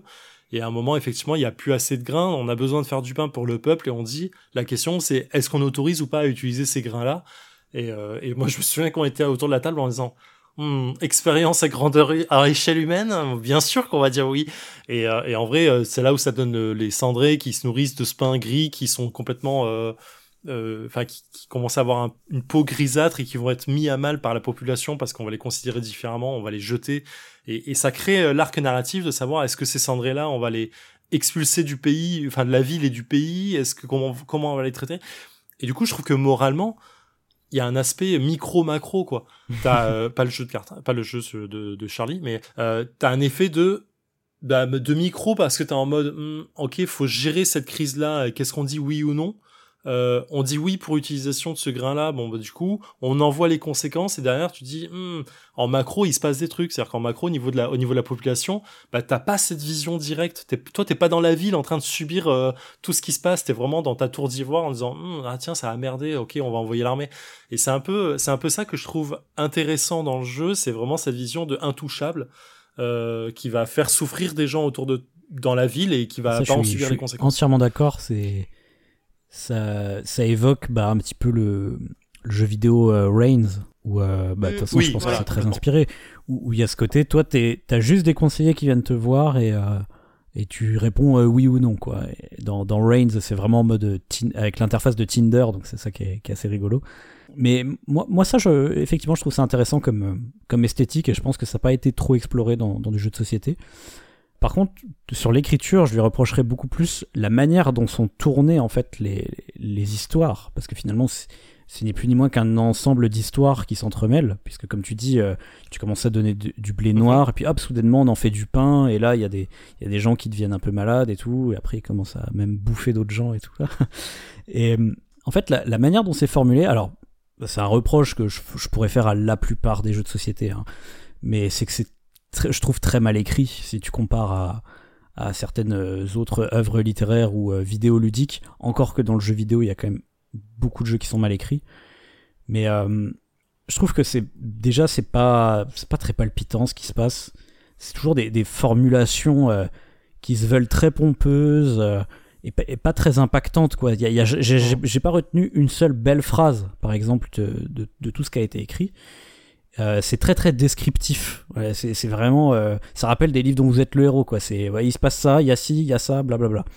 C'est vrai. Bah, c'est même, tu, même tu te chinois un peu. Hein. moi, j'ai trouvé euh, au bout d'un moment, tu, tu t'es un peu perdu, moi, je trouve, dans, bah tout, ce ce, que tu, tu reçois comme information. Oui, il y a beaucoup, il y a six arcs narration. C'est ça, j'allais dire, pour moi, ce qui te perd, en fait, c'est plus le fait qu'il y ait une mauvaise narration euh, procédurale, on dirait, dans, dans le jeu vidéo, mais une, narration aléatoire, en fait. C'est-à-dire que euh, tu sais pas dans quel ordre tu vas piocher les trucs. Et ça, c'est pas un truc impossible à faire, hein. Il y a, il y a plein de jeux vidéo qui arrivent à faire ça correctement. Reigns, euh, par exemple, hein, qui est oui, oui, effectivement, c'est assez. Euh, je, te rejoins avec ça sur la, narration elle-même, c'est-à-dire le, la façon dont sont formulées les cartes et, euh, et le fait que ce soit parfois même un peu ennuyeux. Je suis assez d'accord. Je parle pas italien, mais euh, du coup, je, je serais assez curieux de voir comment euh, comment le, la traduction a été faite un peu là-dessus. Euh, je sais qu'il y avait un gros sujet, par exemple, pour reprendre toujours euh, Game of Thrones, il y avait un gros sujet autour de la, traduction entre Game of Thrones en version originale et la version française, qui était un peu trop empoulé par moment sur les euh, sur la façon dont c'était traduit parce que en France on a l'habitude du Moyen Âge des, des œuvres de Moyen Âge et ainsi de suite et les traducteurs du coup sont partis un peu dans ce truc là alors que Martine à la base avait un peu ce côté un peu plus franchouillard simple et du coup ça, ça, a donné un peu un, ton différent en français voilà il y a peut-être un point là-dessus à, à, regarder mais effectivement, tu sens que c'est pas la grande littérature, c'est des grosses ficelles euh, de narration. Euh, euh, oui, quand tu donnes le pain au cendré, tu sens comment ça va partir, t'as pas besoin de le, découvrir. Et même la façon dont c'est amené, c'est vraiment parfois un peu trop factuel et, ça manque un petit peu de, de, de, précision, de d'ambiance ou ce genre de choses. même tout, tout l'arc narratif sur sur la l'espèce de vierge qui se marie au roi et qui veut qui en fait est je sais pas, c'est pas une vampire, mais on dirait presque que c'est un truc comme ça. Et en vrai, c'est un peu, il un peu bizarre. Pas non plus. J'ai pas eu celle-là. Ah oh, putain, vous avez pas eu celle-là Comment elle s'appelait cette nana qui, euh, qui, qui, s'était, en fait, dans notre arc narratif, elle s'est servie du roi euh, et de son sacrifice, je crois, pour euh, ou de son suicide pour euh, pour se donner l'immortalité. Et là, et en fait, on s'est retrouvé avec Dana Immortel en mode, euh, qu'est-ce qu'on fout d'elle? Euh, Est-ce qu'on la, Mm. est-ce qu'on la défonce ou qu'est-ce qu'on, qu'est-ce qui se tu vois, passe? par exemple, les, les, super intéressant. je les personnages, je les trouvais pareil, pas du tout marquants. Euh, C'était vraiment que des personnages fonction. Et- Ouais. Et, et de manière générale, en fait, les, les thèmes abordés, même si ça se veut un peu, euh, je sais pas, violent, gore ou tout ça, mais en fait, c'était jamais mature. Tu sais, c'est ces trucs qui se disent euh, adultes, mais en fait, c'est juste bah, violent et ça n'a rien d'adulte et ni de mature. En fait, malgré le fait que ce soit des choix, en fait, c'est pour ça, c'est pas vraiment des choix moraux parce que moi, j'ai toujours l'impression d'être face à un truc euh, écrit euh, par des, vieux geeks dans les années 70, euh, tu vois, ça ça a pas évolué, tu vois, il, manque, il manque un truc un peu mature dans le, dans le propos, dans la réflexion, euh, tu vois, il pourrait y Ouais, avoir mais- une réflexion politique, tu vois. Tu, tu veux dire que ça reste un, ça reste Ouais, stéréotypé c'est, c'est- euh, bah voilà, euh, par exemple, c'est très stéréotypé. euh, on n'aborde jamais des questions euh, vraiment politiques dans le truc, en fait. euh, j'ai pas, euh, du moins, j'ai pas cette impression de, de me retrouver face à un vrai choix moral, même s'il me serait posé dans la vraie vie, tu vois. Oui, mais t'as, t'as, t'as un- enfin, c'est c'est délicat. euh, alors, je suis d'accord sur le fond, mais euh, encore une fois, tu gères euh, des actions euh, générales. Tu vas pas gérer un cas particulier ou rarement. euh, donc, c'est un, peu délicat. Et surtout, tu, tu vas. euh, je trouve que ben, tu vends, tu vends à un public qui est pas rôliste, enfin, ou qui est plus euh, sur du jeu de plateau, ou rarement rôliste. Je pense que la promesse du jeu, elle est sur le casu, pas, pas casual gamer, mais essayer ça, de pas choper mon aussi problème, des ça. gens qui sont un peu casual gamer et de les amener à Je, autre suis- je chose. suis pas éditeur, c'est pas mon problème. C'est un peu délicat. c'est un peu Moi, je juge le jeu de mon point de vue. Oui, mais c'est justement le. C'est un, un point de vue, c'est un point de vue éditeur. Mais je comprends ce que tu veux dire dans le fond. Là où je te rejoins, c'est qu'effectivement, euh, comme, comme du coup notre maison, elle est pas assez euh, archétypée dans le, enfin archétypée dans le gros, mais bah, il manque en fait euh, les per- des personnages qui sont importants, euh, qui auraient pu être euh, de notre passé, qui auraient pu, euh, tu vois, c'est un peu ou qui auraient pu évoluer au fur et à mesure en disant bah voilà à, à- au numéro à la partie numéro 5 tu joues ce personnage là qui donne une Mhm. direction de jeu un peu plus différente ainsi. Moi, pour tout, pour tout vous dire, ce que moi j'ai trouvé, enfin, pas comme vous, j'étais, enfin, comme toi, Pionfesseur, j'étais très hypé par le lore et voilà, tout ça. Mais le problème que, enfin, cl- clairement j'ai eu, et pourtant, euh, on a joué régulièrement, ben, en, tout, il nous a fallu dix mois pour faire le, la campagne complète. Et au bout d'un moment, bah, tu, tu, tu, tu décroches comme, enfin, moi j'ai, moi j'ai trouvé Ouais. que c'était quand même dur de rester mobilisé. Euh, sur tout ce que tu suivais, les personnages, les intrigues, c'était pas évident de rester mobilisé Ah que- euh, tout le temps. Et ce qui fait qu'il y, y a des trucs qui passent à la trappe. Euh, et, je pense que c'est un peu parce qu'il y a dommage. rien quoi. de vraiment marquant, en fait. Bah oui. Ah ben c'est c'est délicat, genre sur 10 mois, euh, enfin, c'est comme si tu lisais un livre euh, euh, 4 pages toutes les semaines et tu et au bout d'un moment tu dis je me souviens plus de ce qui s'est passé au, il y a il y a 6 mois, c'est c'est un peu délicat, c'est un jeu qui appelle à être joué rapidement en fait. Oui, oui. C'est c'est Mais- quelque chose que tu dois tr- enchaîner très vite. Oui, Il manque cette il manque cette position de peut-être de prise de notes ou de rappel euh, facile Ouais, de mais- sauvegarde entre guillemets. Char- charge au joueur de relire un peu les arcs Je sais narratifs pas, quand parce que même, moi, moi tu vois, il y, a- y des séries, euh, des, des fois, entre deux saisons, il y a peut-être euh, un an d'écart, et les personnages, je m'en rappelle très très très bien parce qu'ils sont bien écrits, quoi, tu vois. Oui, je suis d'accord sur ça, je suis assez d'accord, mais encore une fois, tu joues Ouais. pas tes personnages, tu joues une maison en fait, et du Bah, coup, il y a un côté très Les euh, cinq joueurs autour de la table incarnent des personnages, quand même. Mais, euh, mais oui. mais t'as- des personnages, tu vois, il y a, y a un moment donné, il y a une espèce de sorcière, ou je sais pas quoi. euh, Enfin, il y a, y a, Oui, oui. il y a des oui, il y, en a une qu'on qu'on peut, ouais, il y en a une qui est plutôt euh, une, en- enfin une érudite. D'ailleurs, euh, bon, nous bien sûr on l'a cramée. Hein. Euh, et en revanche, celle qui se nourrissait du sang des jeunes vierges, celle-là, on lui a ouvert les bras. Enfin, on a tout, parce qu'en fait, on les avait un peu confondus, tu vois, typiquement. On savait plus Oui, trop laquelle était laquelle, et comme il s'était passé un sacré temps et qu'on n'avait pas eu les cartes tout de suite, bah en fait on a on a cramé la, la bien et on a on a En gardé fait, la mauvaise Une bonne quoi, manière tu de vois. faire, donc, ça aurait euh, été d'utiliser justement des personnages qui représentent et, et qui seraient cohérents dans l'univers, puisqu'ils représenteraient une influence Mm. politique autre que la nôtre, donc nous, ça nous, con- ça nous concerne, et ils incarneraient des espèces d'archétypes. Tu vois, t'aurais euh, le chef du pays voisin, Mm. euh, la, la révolutionnaire, euh, je Ouais. sais pas, des trucs comme ça, quoi. Ça, ça, tu, effectivement, c'est ce qu'ils représentent, sont, mais ils sont un peu trop archétypés, et ça, je, je l'entends euh, complètement. Mais je rappelle encore une fois, euh, on, on est là pour, pour un, un jeu qui est à la rencontre du JDR, du, du jeu de plateau. Genre, je disais tout à l'heure, t'as quand même six, euh, six pages de, de, de lore. C'est euh, pour pour des personnes qui sont pas rôlistes, c'est quand même balèze. Ça quand même pas oui, mal c'est de déjà choses. pas mal d'informations. Ouais. Quand tu ouvres un, un, un, un, un bouquin de jeu de plateau, euh, de jeu de rôle, euh, sur euh, 300 pages, Mm. t'en as 150 qui sont sur le lore. Et du coup, euh, c'est plus Mm. du tout dans la même dimension, effectivement, de lore. L'avantage, c'est que là, tu peux l'apporter au fur et à mesure, le lore. oui, bien sûr. Mais du coup, euh, on- je pense qu'il y a créer des archétypes et les lancer, c'est ce qui permet de plus facilement pour les d'intégrer les choses. Mais je suis d'accord, ça aurait pu être un peu plus euh, euh, un peu plus précis euh, sur le sur le fond. ouais. On, on peut parler du vieux twist méta à la fin aussi? Ah oui, ouais, ça c'est le. Mais alors, Ouais, moi je bah, le trouve pareil. bien et je le trouve pas bien à la fois. hein. Je suis je suis un peu, euh, je suis un peu cul et À, chemise à quoi là-dessus. tu, Euh, à quoi tu fais euh, allusion? Euh, À la fin, En fait, fin, la tout- toute fin de la campagne euh, Ouais, quand tu ouvres la dernière, la dernière Alors, c'est pas celle-là que moi je parle. Moi, je parle du moment où, en gros, le roi, il comprend qu'il est dans un jeu de société, quoi. Vous avez pas eu ça? euh, Le truc où il devient un peu fou, quoi. Et il a des espèces de visions et euh, il devient Ah oui, fou, il il a des parle, visions, il joueur, parle, il parle, euh, du etc. coup, euh, Ah bah, méta-diégétiquement, en fait. Ah, je l'ai pas eu ça, je me souviens pas. Bah, je l'ai pas vécu comme, enfin, ce que j'ai eu moi, je l'ai pas vécu comme ça. Est-ce que c'est là où vous avez été aussi dans un espèce de labyr- une espèce de labyrinthe? Tout à fait. Ça aussi, c'était ch- En fait, il y a- il y, a aussi quelques trucs un peu chelous qui spawnent dans le jeu. Euh, des cartes où tu sais pas quels sont les enjeux. Alors ça, c'était plutôt cool. Tu sais, euh, les cartes Ah ouais. d'expédition. Tu choisis Ouais. des coins avec des noms improbables. Tu t'en as absolument pas à quoi ça correspond. T'as le coup du labyrinthe. Alors là, franchement, moi j'avais l'impression, je me suis dit, c'est, ils étaient défoncés quand ils ont eu l'idée de faire ce truc-là. C'est pas possible autrement. Ça, ça, le labyrinthe, je, je soupçonne que ce soit une grosse euh, repompe de Reigns, euh, parce que dans Reigns, euh, le premier du nom, et le second d'ailleurs, euh, tu te retrouves à un moment dans un labyrinthe. Sauf que de- et, euh, sauf coup, que- tu t'es plus du tout euh, dans la notion de, de jeu de choix. T'ouvres des portes et j'ai toujours pas compris s'il y avait vraiment euh, une logique Euh, Je crois que pour si, ouvrir les on, a- portes. on avait compris une logique. Mais la, la différence aussi, c'est que dans Reigns, euh, la solution du labyrinthe, tu l'as avec un autre personnage qui te parle. Oui, et tu l'as une fois que t'as fait une première fois le jeu, que tu reviens en arrière et ainsi de suite. quoi. à l'i- à l'issue de ce labyrinthe, en fait, t'as les dernières cartes. Alors, tu, peut-être que tu vas pas toutes les piocher, effectivement, et que tu vas mettre fin au jeu avant.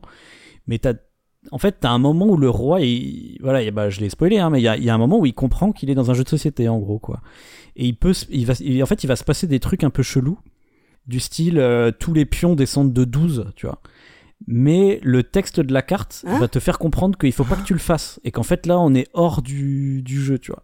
Alors Ah, ça, je trouve c'est ça à la fois très moi. cool, mais en fait, c'est tellement mal amené d'un point de vue narratif qu'on n'a même pas compris que c'était Ouais. un truc qu'il fallait pas faire, en fait, qu'il fallait pas appliquer, tu vois. Ouais, c'est délicat, effectivement. euh, Et surtout, ça, je, je suis contre et pour ce genre de choses, parce que effectivement, ça t'amène un ressort, un twist euh, assez fort. Mais en vrai, euh, quand tu l'as fini, en fait, ça aurait pu te être, cohé- coup, bah, ça aurait pu être cohérent, mais dans un autre style de jeu, tu vois. Pour, pour, pour le dire, en fait, moi, c'est une idée que j'ai même déjà eue, tu vois, comme ça, dans, dans mes protos et tout. Et moi, en fait, je pense que c'est un truc qui serait trop bien dans un jeu d'horreur, en fait. Tu vois, comme euh, ces jeux de Oui. méta-horreur. C'est dans les jeux vidéo, ça, plutôt, dont on parle. Bien mais- sûr. Ouais, ouais, ou... euh, Until Dawn ou un truc comme ça. les trucs euh, comme euh, Doki Doki Literature Club, pour ceux qui connaissent. Mais ou, un- Putain, mais le gars, il va chercher des trucs tellement. Oh non, c'est pas obscur du tout. non, non. Mais ou Undertale, tout simplement. Il y a, il y a des trucs un peu méta où le jeu il se ferme, il, fait, il te met des fonds d'écran, des trucs comme ça par exemple. Et ça, je trouve ça intéressant, mais effectivement, euh, pareil, encore une fois, l'écriture en fait fait que c'est bizarre et que tu comprends pas pourquoi c'est là. En fait, ça n'a rien à foutre là, tellement ça a rien à voir avec tout le reste du jeu, quoi. Moi, je suis d'accord avec toi qu'il y a des trucs Ouais. très très bizarres qui, dans le jeu, à plusieurs endroits, qui spawnent et euh, qui sont un peu désarçonnants parce que tout le reste du jeu, effectivement, n'est pas sur ce ton-là. Et donc, Ouais. tu as du mal à, hum, à- enfin, à, à comprendre euh, si c'est un peu. T'as presque l'impression que c'est écrit quoi. par une autre Je- personne soudainement.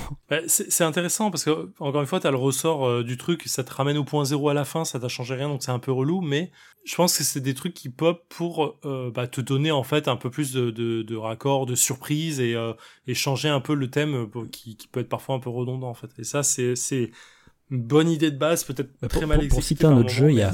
Euh, Betrayal Legacy, qui est la version euh, le- Legacy de Betrayal at the Oui. House on the Hill.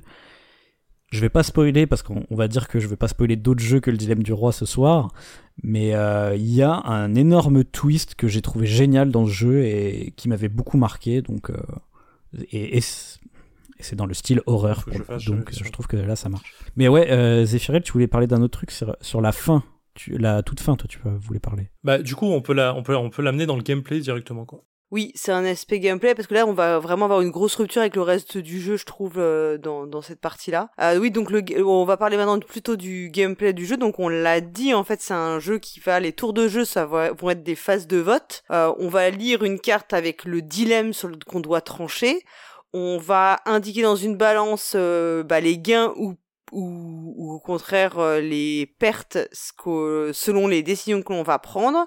Et puis ensuite on va euh, euh, faire un système d'enchères un petit peu hein, oui c'est ça hein. sachant qu'on peut aussi acheter les votes des autres on peut s'allier on peut passer pour devenir euh, pour prendre de l'argent ou pour devenir modérateur c'est-à-dire celui qui tranchera les égalités. Et en fait je trouve que ce rôle là a pas mal d'importance finalement alors moi je vais vous le dire euh, tout de suite, vous allez bien rigoler. Euh, je pense que à la fin de la campagne, j'avais toujours clairement rien compris au système de vote. J'ai joué tout le jeu en ne comprenant rien au système de vote euh, parce qu'en fait c'est pas, il suffit pas, il suffit si on met le même nombre mais qu'on dépasse mais qu'aucun n'a dépassé, on retourne pas donc on renchérit pas. Je n'ai toujours rien mmh. compris. Au moment où je ah vous parle. Et ça ça m'a quand même énormément pourri la partie parce que j'ai fait plein d'erreurs euh, stratégiques à cause de ça.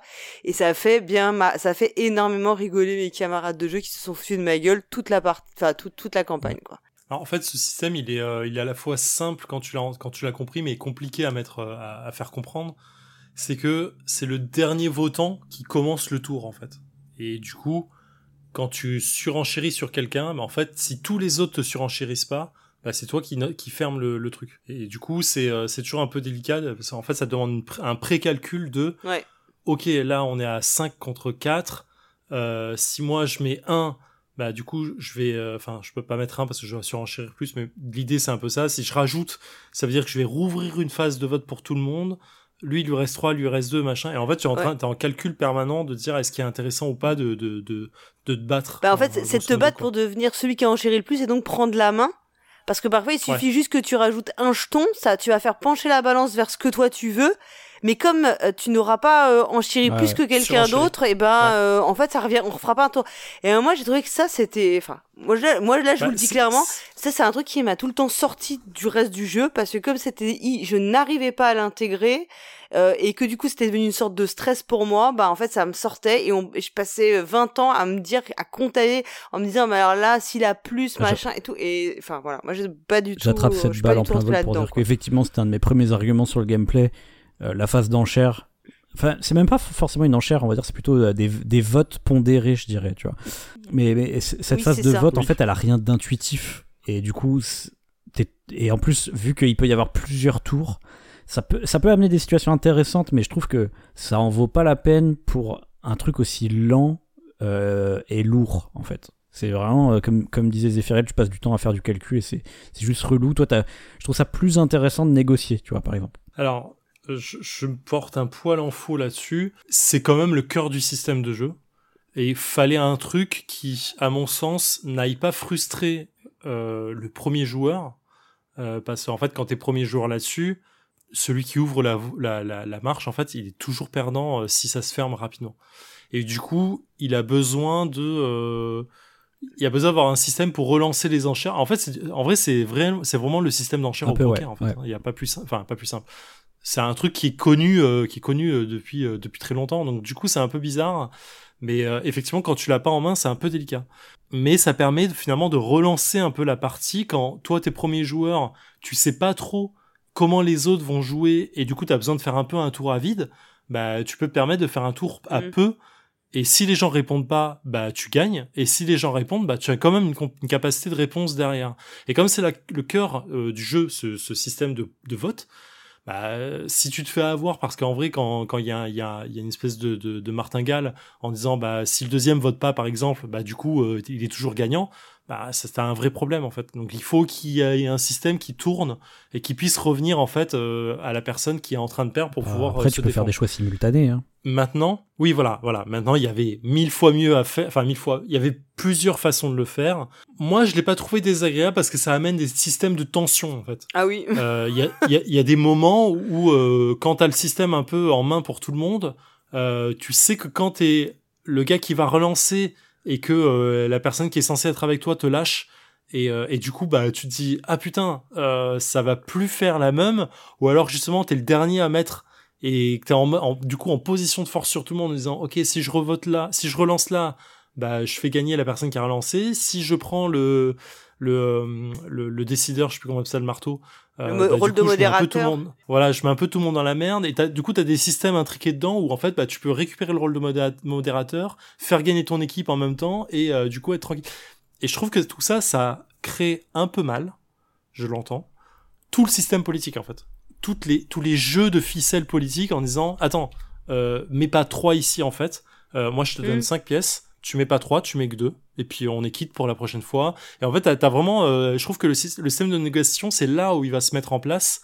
Et tout, tout ce qui est avant le premier vote, tout c'est du vent en fait, c'est de l'argumentation, c'est essayer de pousser un peu les gens dans ton camp ou ainsi de suite. Et, et c'est là où ça va trouver un peu sa force.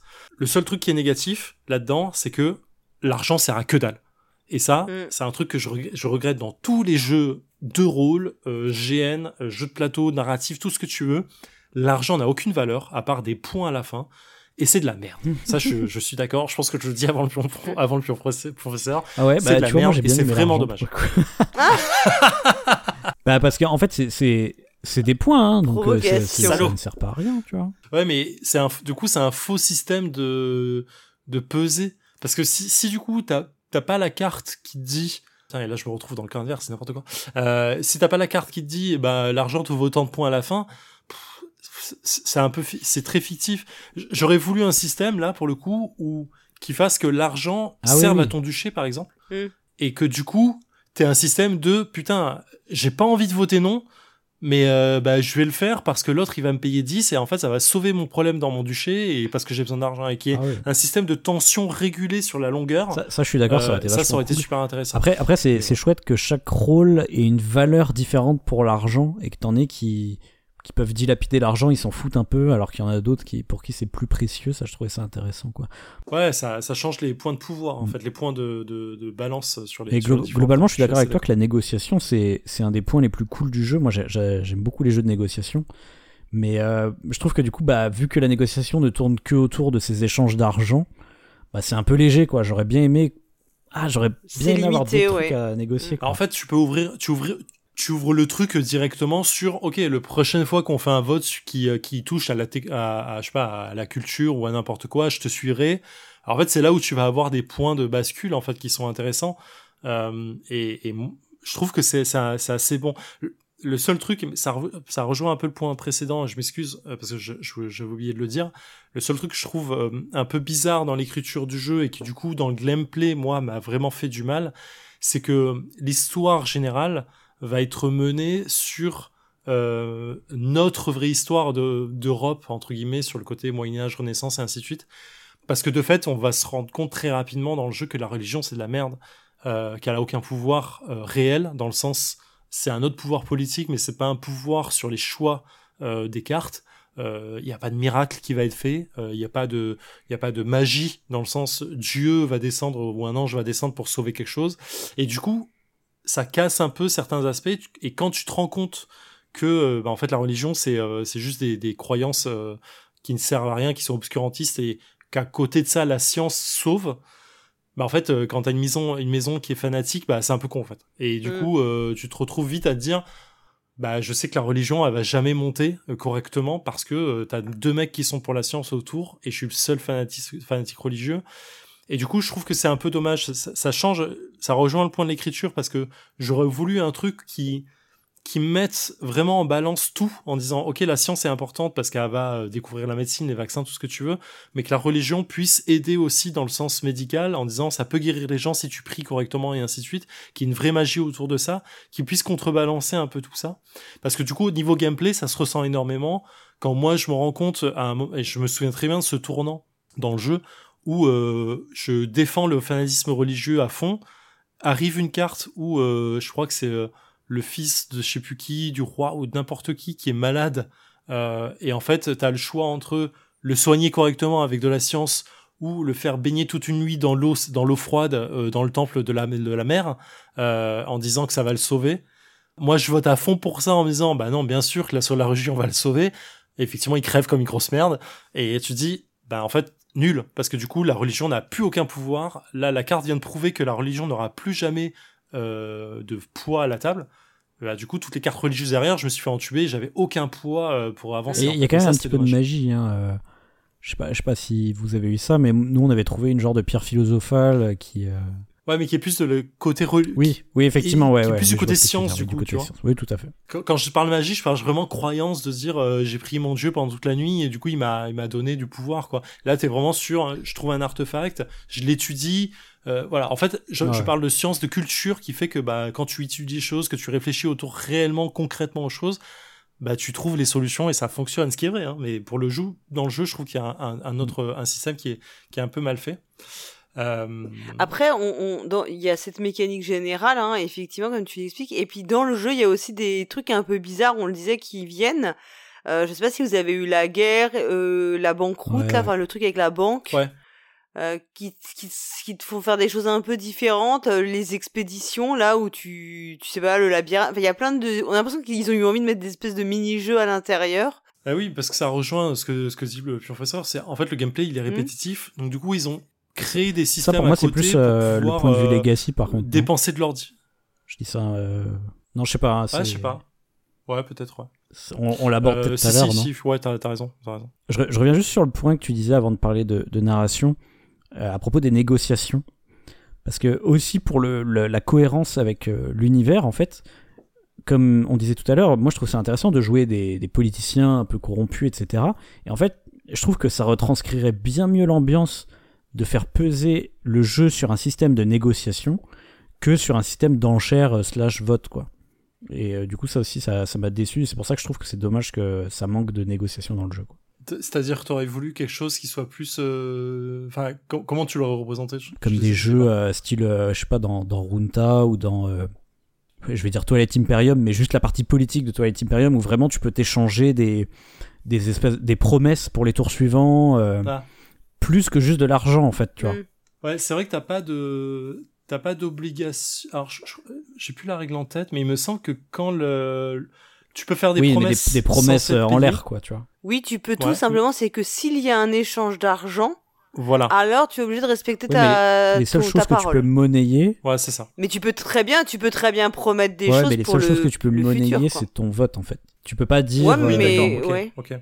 T'aurais, voulu, euh, t'aurais voulu qu'on, puisse monnayer euh, du pouvoir sur autre chose. Par exemple, ouais, je, pourrais pas, par exemple, euh, tu me donnes deux pièces et je te donne la capacité spéciale de ma maison ce tour-ci, tu vois. Ça, je peux pas le faire, par exemple. Ou je te donne des boucliers ou d'autres choses, tu vois. Oui, il y a un truc à faire.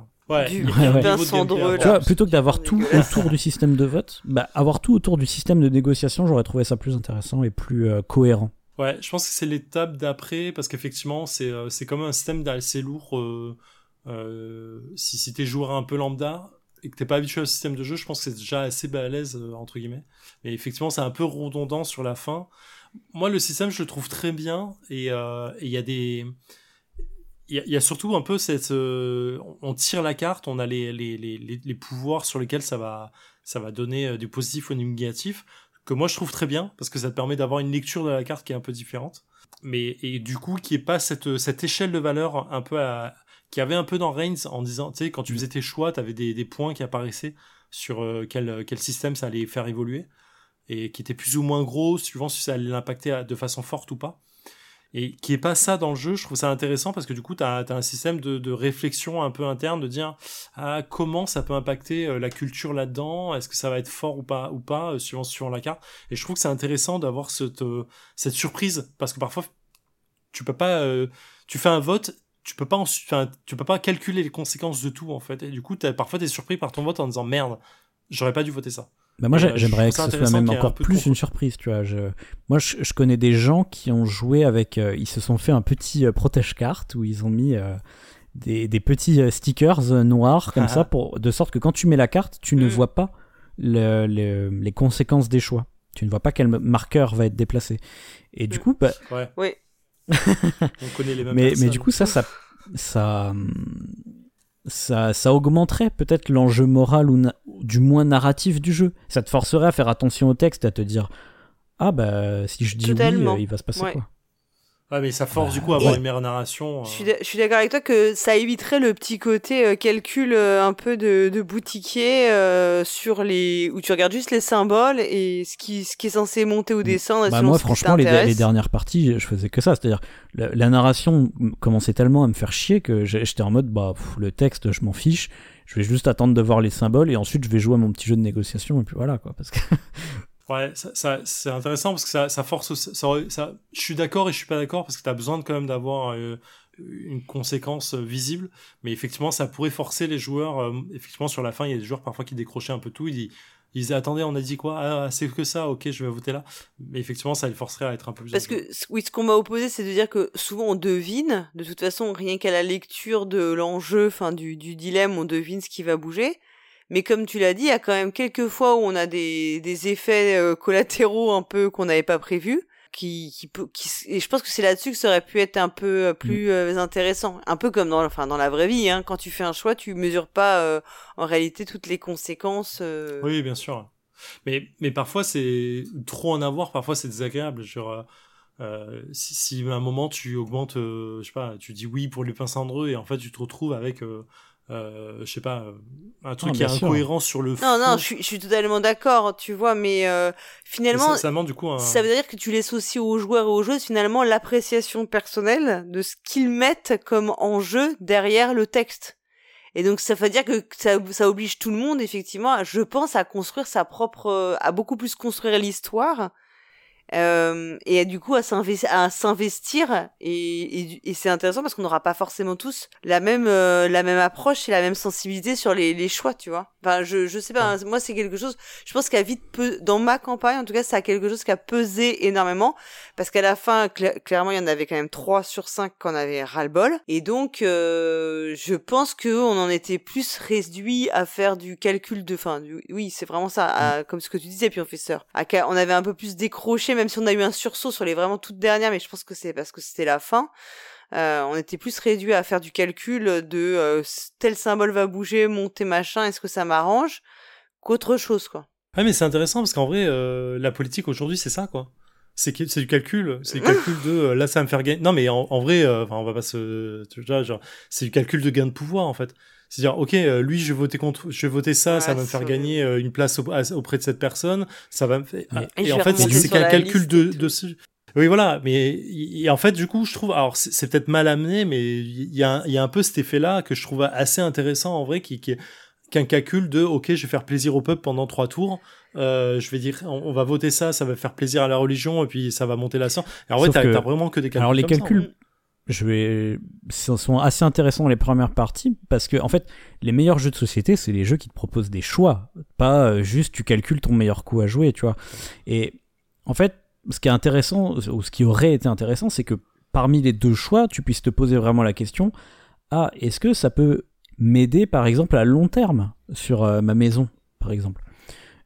Ça peut arriver dans les premières parties que effectivement tu puisses te dire est-ce que j'abandonne un choix à court terme pour aider ma maison à long terme? Mais euh, j'aurais aimé que ce soit un petit peu plus euh, accentué ça. C'est très très léger. Clairement je suis, assez d'accord que euh, le côté maison n'est pas assez développé. Vraiment c'est un aspect qui aurait changé complètement la façon de, voir le gameplay. On, peut parler aussi de la fin du jeu du coup puisqu'on est vraiment dans le système de gameplay que moi je du coup je trouve assez bien et assez mauvaise en même temps. C'est quand tu ouvres la dernière enveloppe, alors je sais plus quelles sont les conséquences qui font que tu arrives à ça, mais je crois que le royaume est attaqué. ça aussi, autre problème du jeu, c'est que le jeu est pas clair de manière générale. Il y a plein de règles, on a galéré dessus, et en fait, ce qui mène à la fin du jeu, il faut que tu te souviennes que dans le dernier paragraphe des règles, c'était dit que quand tu ouvres ta cinquième euh, euh, petite ton cinquième stickers de l'or là tu colles ton ouais ou sixième. Sixième sixième stickers. Tu, tu colles ton sixième arc narratif. T'es à la fin de la partie et, tu dois faire un truc zappé et donc, du coup nous en fait on a juste fini tout le paquet on a fait ben mince il y a plus de cartes qu'est-ce qui se passe? Ah oui mais ouais euh, ça c'est un peu dommage mais mais après je sais pas moi c'est arrivé à peu près au bon moment il restait plus beaucoup de cartes c'est genre il en restait deux ou trois. On les a faites pour le pour le finir mais finalement euh, t'arrives effectivement à ce moment de Hum, comment on fait là maintenant? Il semble que, et oui, c'est un, arrêt quoi. Euh, donc du coup, il arrive à ça, on ouvre une enveloppe qui explique un nouvel système de jeu. Oui. Euh, qui est très scripté. Complètement nouveau, qui est très scripté, qui est dommage, qui est vraiment dommageable parce que euh, tu arrives sur le côté, euh, le narratif est complètement pété. T'as juste quatre phrases qui disent, euh, bah ok, euh, le royaume, le, château est attaqué. T'as le choix entre aider au trésor, aider à la défense, aider à la, à la présence, à la défense du roi personnel et mm. je sais plus quoi. Et euh, t'as le choix de dire est-ce que tu trahis ou pas? Est-ce que tu trahis ou pas? Est-ce que tu trahis ou pas? Est-ce que tu trahis ou pas? Et grosso modo, c'est que ça. Et la force de ton vote, elle va être équivalente à tous les points de renommée et de euh, de convoitise et de convoitise. Il y a les points de prestige euh, et de convoitise que tu as. Ça te donne une force globale. Voilà. Et tu vas choisir ton de rester loyal au roi ou au contraire de le trahir. Et ensuite, on va additionner euh, les forces en présence. Enfin, y a on fait un espèce de truc. Et si t'as mal choisi, euh, t'es vraiment, tu vraiment... et, après, tu vois, et voilà, c'est, t'es mal barré après. Hein. Et c'est un peu, alors c'est dommage parce que t'as un effet euh, tout ça pour ça en vrai à la fin qui qui, est en mode euh, vraiment ça ça tombe un peu comme un cheveu sur la soupe mais il fallait une fin quoi. Il fallait un truc de de une, un clôture assez assez assez violent qui tombe comme un hachoir qui casse un peu le truc et et qui te met dans une position un peu bizarre et qui fasse peut-être un peu retomber de ta tour d'ivoire en disant ok il y a des choses à faire qui sont plus terre à terre que euh, prendre des décisions sur une carte. Donc ça je suis assez euh, mitigé. Moi finalement j'ai bien aimé ce que je trouve bien mais dommageable c'est que effectivement ces points de prestige et convoitise tu les gagnes tout au long de la partie sans savoir absolument ce que c'est quoi mm. et t'as vraiment cet effet de dire bah putain j'ai eu 15 points de, de convoitise 3 points de prestige pendant toute, toute la tout, euh, tout le jeu j'ai l'impression d'être une grosse merde. Lui, il a eu euh, tous les points de prestige et machin. Et en vrai, il n'y a aucune différence entre les deux à la fin. C'est vraiment, ça a été vraiment une carotte tout du long pour dire, ah ben, en fait, on s'en fout. Euh, c'est juste celui qui en a le plus cumulé qui va avoir euh, plus de chances de gagner à la fin. après, dans, les règles, ils te disent que selon les fins des arcs narratifs, ils peuvent finir soit positivement, soit négativement ce qui est en fait la force qui sera ajoutée euh, dans, le, dans le jeu final. Là. Oui. Euh, ce sera plus la convoitise ou le, le, prestige qui, qui servira, mais je me souviens, je crois qu'effectivement, euh, au fond, ça ne changeait pas grand-chose. Non. Ça change rien, et, et, et comme t'as pas de toute façon pas de, de, de, de la main mise sur ça non plus, tu fais que subir. Ce qui est, ce que je trouve plutôt bien hein, mais euh, mais voilà. Et du coup je, je, reboucle un peu avec ce que disait euh, Etu Game quand j'avais regardé moi la vidéo avant de jouer. Pourquoi t'as ce côté euh, vous, vous en fichez de la fin? Profitez de l'histoire. Profitez de l'histoire au maximum des choix qui vont vous être donnés et des conséquences qu'il y aura avec ça parce que au final la fin elle est bizarre et je comprends ce que ça, ça voulait dire. Moi je l'ai bien aimé cette fin. J'avais un peu une sensation de ouais de livre dont vous êtes le héros de trucs il faut finir il faut clôturer quelque chose mais euh, effectivement, ça, ça, cette sensation que ça tombe comme un cheveu sur la bah, soupe. Je, te rejoins pas mal là-dessus, notamment. Euh, j'ai adoré en fait le fait que les, les points de prestige et de convoitise, tu saches pas exactement à quoi ça sert, mais tu sens qu'il faut en avoir, tu vois. Ça, ça, je pense que beaucoup plus de jeux Legacy devraient utiliser ce, ce genre de mécanique. Genre, tu sais qu'il faut que tu accumules un truc, tu sais pas trop pourquoi, mais narrativement c'est cohérent que tu les accumules, donc tu le fais, quoi. Ça, en fait, le fait de ne pas savoir exactement à quoi ça sert, justement, ça participe à ce côté euh, jouer de manière cohérente mais pas calculatoire. Et ça j'aime bien moi, tu vois, c'est jouer de manière instinctive et non pas calculatoire. Par contre effectivement la fin, moi je l'ai quand même bien aimé le mini-jeu de fin, euh, surtout parce que en plus c'est un peu un jeu de négociation en fait. Donc euh, et puis, puis j'ai trahi Cyrus et ça m'a permis d'être deuxième donc c'est vraiment un, plaisir ça. Mais mais, tu, tu, vois ce côté jeu de choix simultané multiple avec trahison et tout, enfin c'est assez original, tu vois. J'ai trouvé ça pas mal comme mini-jeu de fin. Euh, moi, j'ai trouvé que comme c'est assez, en fait, c'est assez intense. Euh, ce passage-là, c'est, ça te procure la sensation presque, enfin, de, mm. de la bataille, quoi. Enfin, t'en ressors un peu euh, crevé presque, tu vois, d'avoir, d'avoir quand tu fais toutes les phases et tout, c'est, c'est presque, t'as presque, tu te sens presque éprouvé, mais mm. véritablement, quoi. Mm j'ai pas non plus j'ai trouvé ça assez euh, et assez surprenant ce que j'ai apprécié quoi parce qu'on tu sors quand même de parties très répétitives hein, malgré tout bah, donc euh, euh, je trouve que c'est assez c'est assez agréable le, système de choix de base est très répétitif c'est vrai qu'on l'a pas on l'a pas dit mais à mm. chaque tour tu fais des systèmes de vote et en fait une partie c'est juste enchaîner plein de phases de vote comme ça c'est très répétitif et il y a que à la mm. fin qu'il y a vraiment un mini jeu différent et euh, c'est trop dommage que pour un jeu Legacy, il n'y ait pas vraiment des petits changements de règles, tu vois, sur le système de vote. Et en fait, il y, en a, mais tu vois, c'est des changements de règles qui changent pas fondamentalement le gameplay du vote. Vous voyez ce que je veux dire? Oui, ça va, ça va ajouter ou, parfois sortir quelqu'un du vote parce qu'il a envie de faire autre chose. T'as le système de combat, euh, de, de, tournoi qui fait que tu vas voter sur, euh, enfin, tu vas parier sur un chevalier plutôt que donner ton vote. Euh, t'as le système de banqueroute qui te permet en fait de, de l'argent, un peu de, euh, ouais, faire travailler de l'argent, enfin, envoyer de l'argent pour essayer d'en gagner plus, ainsi de suite. Enfin, c'est plus donner de l'argent au royaume pour pas qu'il tombe en banqueroute, c'est un peu l'idée. Euh, mais du coup, effectivement, ça vient un peu euh, pondérer euh, le, jeu, pas forcément au bon moment, pas forcément de la bonne façon. Et, et, surtout, ça te met jamais réellement en difficulté dans le jeu. Donc c'est pas, c'est un peu dommageable, mais euh, les idées sont bonnes. Les idées sont bonnes, elles sont là. Euh. Moi, j'ai bien aimé ce côté un peu répétitif du euh, du jeu parce que bah tu représentes des mecs qui sont encore une fois autour d'une table en train de prendre des décisions sur une carte et je trouve ça intéressant quoi. Oui, oui, non, mais je, je comprends. Je, sais que j'ai tendu une perche là pour qu'on switch sur le Legacy, mais j'aimerais juste dire un dernier point sur le gameplay. Oui, oui. c'est un point tout mini, mais les, les objectifs secrets donc les 5 qu'on se passe en début de partie là, il y en a un, il est complètement pété et euh, de manière complètement évidente quoi. C'est-à-dire c'est le complètement. Je sais plus, c'est l'extrémiste, je crois. Genre où tu dois faire le euh, grand écart. C'est avoir le plus de pions qui sont sur les bords. C'est pas c'est pas l'écart. T'en as un autre qui doit faire euh, un écart, mais lui en fait celui qui met les pions sur mhm. les bords, c'est abusé. Genre ses scoring, ils, ils, sont à 10 points dès le début et ils montent à 19. Je me souviens plus exactement de la carte, mais ils ont largement plus de points par rapport aux autres et c'est pas. Il faut qu'ils soient dans les dans les parties extrêmes du soit tout en haut soit tout en bas. il a des points abusés par rapport aux autres et c'est pas spécialement plus dur à faire, d'autant plus que il a euh, son copain qui est euh, celui qui doit euh, écarter les pions le plus possible là. Avoir, un pion en bas et un pion en haut. en fait, c'est même plus facile que les autres presque. Enfin, voilà, pour moi, il y, avait juste un petit problème d'équilibre dans les objectifs et je, je comprends vraiment pas pourquoi ils ont fait ça. Quoi. Ok, donc on va, ben, on, va on a terminé, je pense, sur l'aspect gameplay. Maintenant, on va, euh, on va s'intéresser à la partie legacy du jeu. Sur euh, donc euh, faites savoir bah, en fait si c'est un legacy qui est par rapport à, à d'autres legacy hein, auxquels vous avez pu jouer est-ce que c'est original? Est-ce que ça apporte vraiment des nouveautés? Est-ce que c'est une bonne surprise ou bien au contraire décevant?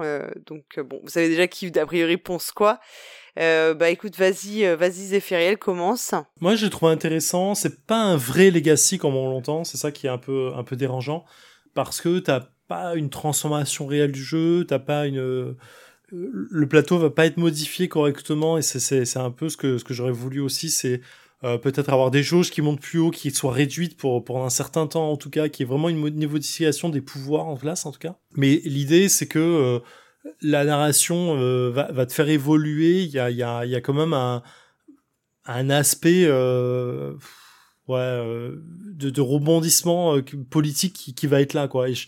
Ça aurait pu être plus poussé et c'est un peu... c'est un peu c'est un peu dommageable, mais pour moi, c'est pas vraiment un legacy à la base. Donc c'est un peu, c'est un peu bizarre. Euh, moi, ce que j'adore là-dedans, c'est l'impression d'avancer ensemble sur euh, sur un calendrier et que tu as un vrai, euh, un vrai jeu Reigns, entre guillemets, euh, qui, qui soit joué en coopératif et en compétitif à la fois. Et ça, c'est euh, c'est un peu le truc. Quoi. Je trouve justement, t'as pas assez le, sentiment de d'agentivité, quoi. C'est-à-dire de, contrôler la manière dont l'univers va évoluer. Et c'est ça que je trouve qu'il y a de différent par rapport à Reigns, où je, trouvais que les textes, alors c'est peut-être l'écriture des textes ou le, la manière dont c'est fait dans Reigns, mais j'avais plus le sentiment quand je jouais à ce jeu vidéo que en fonction de mes choix, j'allais débloquer des nouveaux personnages, j'allais euh, j'allais atteindre des objectifs, j'allais débloquer des, des, des, pouvoirs, des trucs comme ça. Je, je, modifiais le jeu, quoi. Je modifiais mon histoire. Alors que là, en fait, euh, à chaque fois, j'ai l'impression que c'est complètement euh, aléatoire et que ça, ça arrive comme des cheveux sur la soupe. Et ce, ce, genre de d'agentivité, donc de, de, contrôle sur le, le futur de, de l'histoire, en tout cas. Il y a éventuellement un truc sur lequel j'ai du contrôle, c'est ma maison. On en a déjà un peu parlé. Mais du coup, euh, le problème, c'est que là, le contrôle, il est évident, quoi. C'est-à-dire, c'est, il y a écrit littéralement quels sont les objectifs que je dois faire en fin de partie pour faire des petites coches sur ma maison et débloquer euh, des trucs que je sais déjà à l'avance ce que c'est. Donc je trouve que c'est pas vraiment un sentiment de un sentiment d'agentivité ni même un sentiment narratif en fait. C'est ça qui est, dommage, ça ça manque de personnalité quoi. C'est c'est juste des petits effets gameplay à chaque fois qu'on débloque quoi. ouais, je suis assez d'accord. En vrai, je peux pas me battre là-dessus. T'as raison. Alors oui, il manque vraiment tout l'aspect. Euh on, te donne un nouveau pouvoir pour ta maison parce qu'en vrai tu le connais déjà donc tu vas aller chercher ou euh, t'as un, oui, peux euh, aller chercher à nouveaux objectifs ou Ouais, voilà. Ou Vraiment, c'est c'est l'aspect qui aurait pu être euh, enfin complètement legacy au-delà du royaume et de découvrir une carte et ainsi de suite dont on a déjà parlé. C'est c'est effectivement découvrir ta maison différemment, peut-être découvrir un secret de famille, peut-être découvrir Mm. n'importe quoi dessus pour la faire évoluer. de nouveaux hauts faits et, euh, Voilà. parce que moi je sais par exemple moi j'ai mon haut fait il a été fait très rapidement j'ai pas, pas parce que je suis quelqu'un de très talentueux non pas du tout c'est un peu euh, coup de croc coup de bol et ben du coup après euh, c'est pas que je me enfin voilà c'est c'est un peu moins euh, Enfin, je sais pas, ça m'a. Je me suis dit si j'avais eu un nouveau truc, bon, j'ai- j'avais les petits objectifs d'en dessous, tu vois, mais c'est vrai que si j'avais eu un nouveau truc, Mais, ça mais aurait tu vois, pu- pour, ça pu pour pas vraiment mal, avoir un jeu Mm. qui, qui dépend des joueurs autour de la table, ou du moins qui satisfasse tous les joueurs autour de la table, euh, ça aurait été bien de leur donner des petites carottes comme ça, des petites euh, éléments euh, de lore à débloquer et tout ça. Je pense euh, bah, de nouveau à Reigns, hein, désolé, je fais encore la comparaison, mais quand tu meurs dans Reigns, selon la manière dont t'es mort, tu débloques euh, un nouveau truc. Tu débloques une petite image avec un petit texte, c'est pas grand chose, mais t'as même un petit catalogue qui référence toutes les manières dont tu es mort. Donc euh, le jeu te récompense pour avoir découvert une nouvelle mort. C'est- c'est- alors que t'as perdu en fait, c'est un game over au final. Mais le jeu te récompense pour ça. Et tu vois, ça, ça aurait été une Mm. super bonne idée à transposer dans le dilemme du roi, genre t'es dernier, mais vu que tu es dernier de cette manière, et ben tu débloques un truc, tu vois. Et ça pourrait être, euh, tu vois, Ouais, ne serait-ce qu'une petite narration, euh, une, façon, Ouais. une façon dont on parle de ta maison, un truc à noter, en disant une petite Mm. phrase à noter oui, en disant la maison tu qui vois, sera toujours dernière. très ça. simple à, à imaginer et, et à faire, je pense aussi, tu vois. Mais euh, ouais, tu vois, ils, ils ont préféré en fait axer le, le Legacy, du coup, pas du tout sur du lore ou sur de, de la narration, mais plus sur des, des évolutions ou. Enfin, je dirais, c'est plutôt des, des, des mini-jeux un peu chiants en fait. Genre, euh, il y a les mini-jeux sur les cartes, comme on disait tout à l'heure, quand il y a des, des explorations ou des trucs comme ça, euh, qui rajoutent des mini-jeux, mais qui changent la phase de vote, mais comme dit, sans vraiment faire de twist, de gameplay ou quoi que ce soit, c'est juste des, des accumulations de règles en- super chiantes à retenir en plus, parce qu'elles sont. À chaque fois, il y a, il y a une, une carte complète de règles à se refarcir en début de partie parce qu'on se souvient de rien tellement c'est pas intuitif et pas logique. Et du coup, ça, ça fait des gros freins comme ça dans la partie où d'un coup, euh, tiens, vas-y, euh, tape-toi euh, un- une carte recto verso de règles écrites super petites et que, et que tu devras te retaper au début de chaque partie parce que tu t'en rappelles pas, quoi. Donc moi, j'ai j'ai pas aimé euh, cette accumulation. En plus, il y a, au bout d'un moment, il y a une accumulation, quoi, parce que à chaque fois que tu termines un arc narratif, t'as une règle qui va se mettre euh, jusqu'à la fin de la, de la campagne. Donc euh, quand t'arrives vers la fin, euh, t'as le- Oui, t'as tout. Après, elle, elle, elle se reste pas en place quand tu c'est quand t'arrives vers la fin de l'arc, tu euh, il y a une règle qui se met en place qui parfois est ponctuelle où il faut cocher à chaque fois et du coup après elle s'éteint naturellement. Je pense à la mine d'or par exemple. Euh, mais parfois quand tu vas clore l'arc narratif, plus rien Ah, mais des fois, t'as des, t'as des Oui, arcs narratifs quand tu les clos, euh, parfois, ça fait un effet jusqu'à la fin de la campagne. Peut-être qu'on a eu que des comme ça nous, je Oui, sais pas, mais, euh, c'est, moi je, je me souviens de trucs qui se perdaient d'un coup et disant ah merde j'aurais dû Non, profiter. il ouais, il y avait des trucs qui étaient. En fait, il y avait aussi toute cette inno. Enfin, tout ce qu'il fallait bien suivre, c'était si c'était eu euh, euh, effet immédiat, effet Ouais. à chaque début de partie. Ouais. Nous, il y avait les trucs aussi qu'on a dû zapper. Tu sais, quand tu, on votait tous la oui. même chose, euh, tu gagnes deux pièces. On gagnait. une pièce d'or Donc ça, ça nous a incité en fait à, à torcher certains votes parce que tout le monde voulait du fric.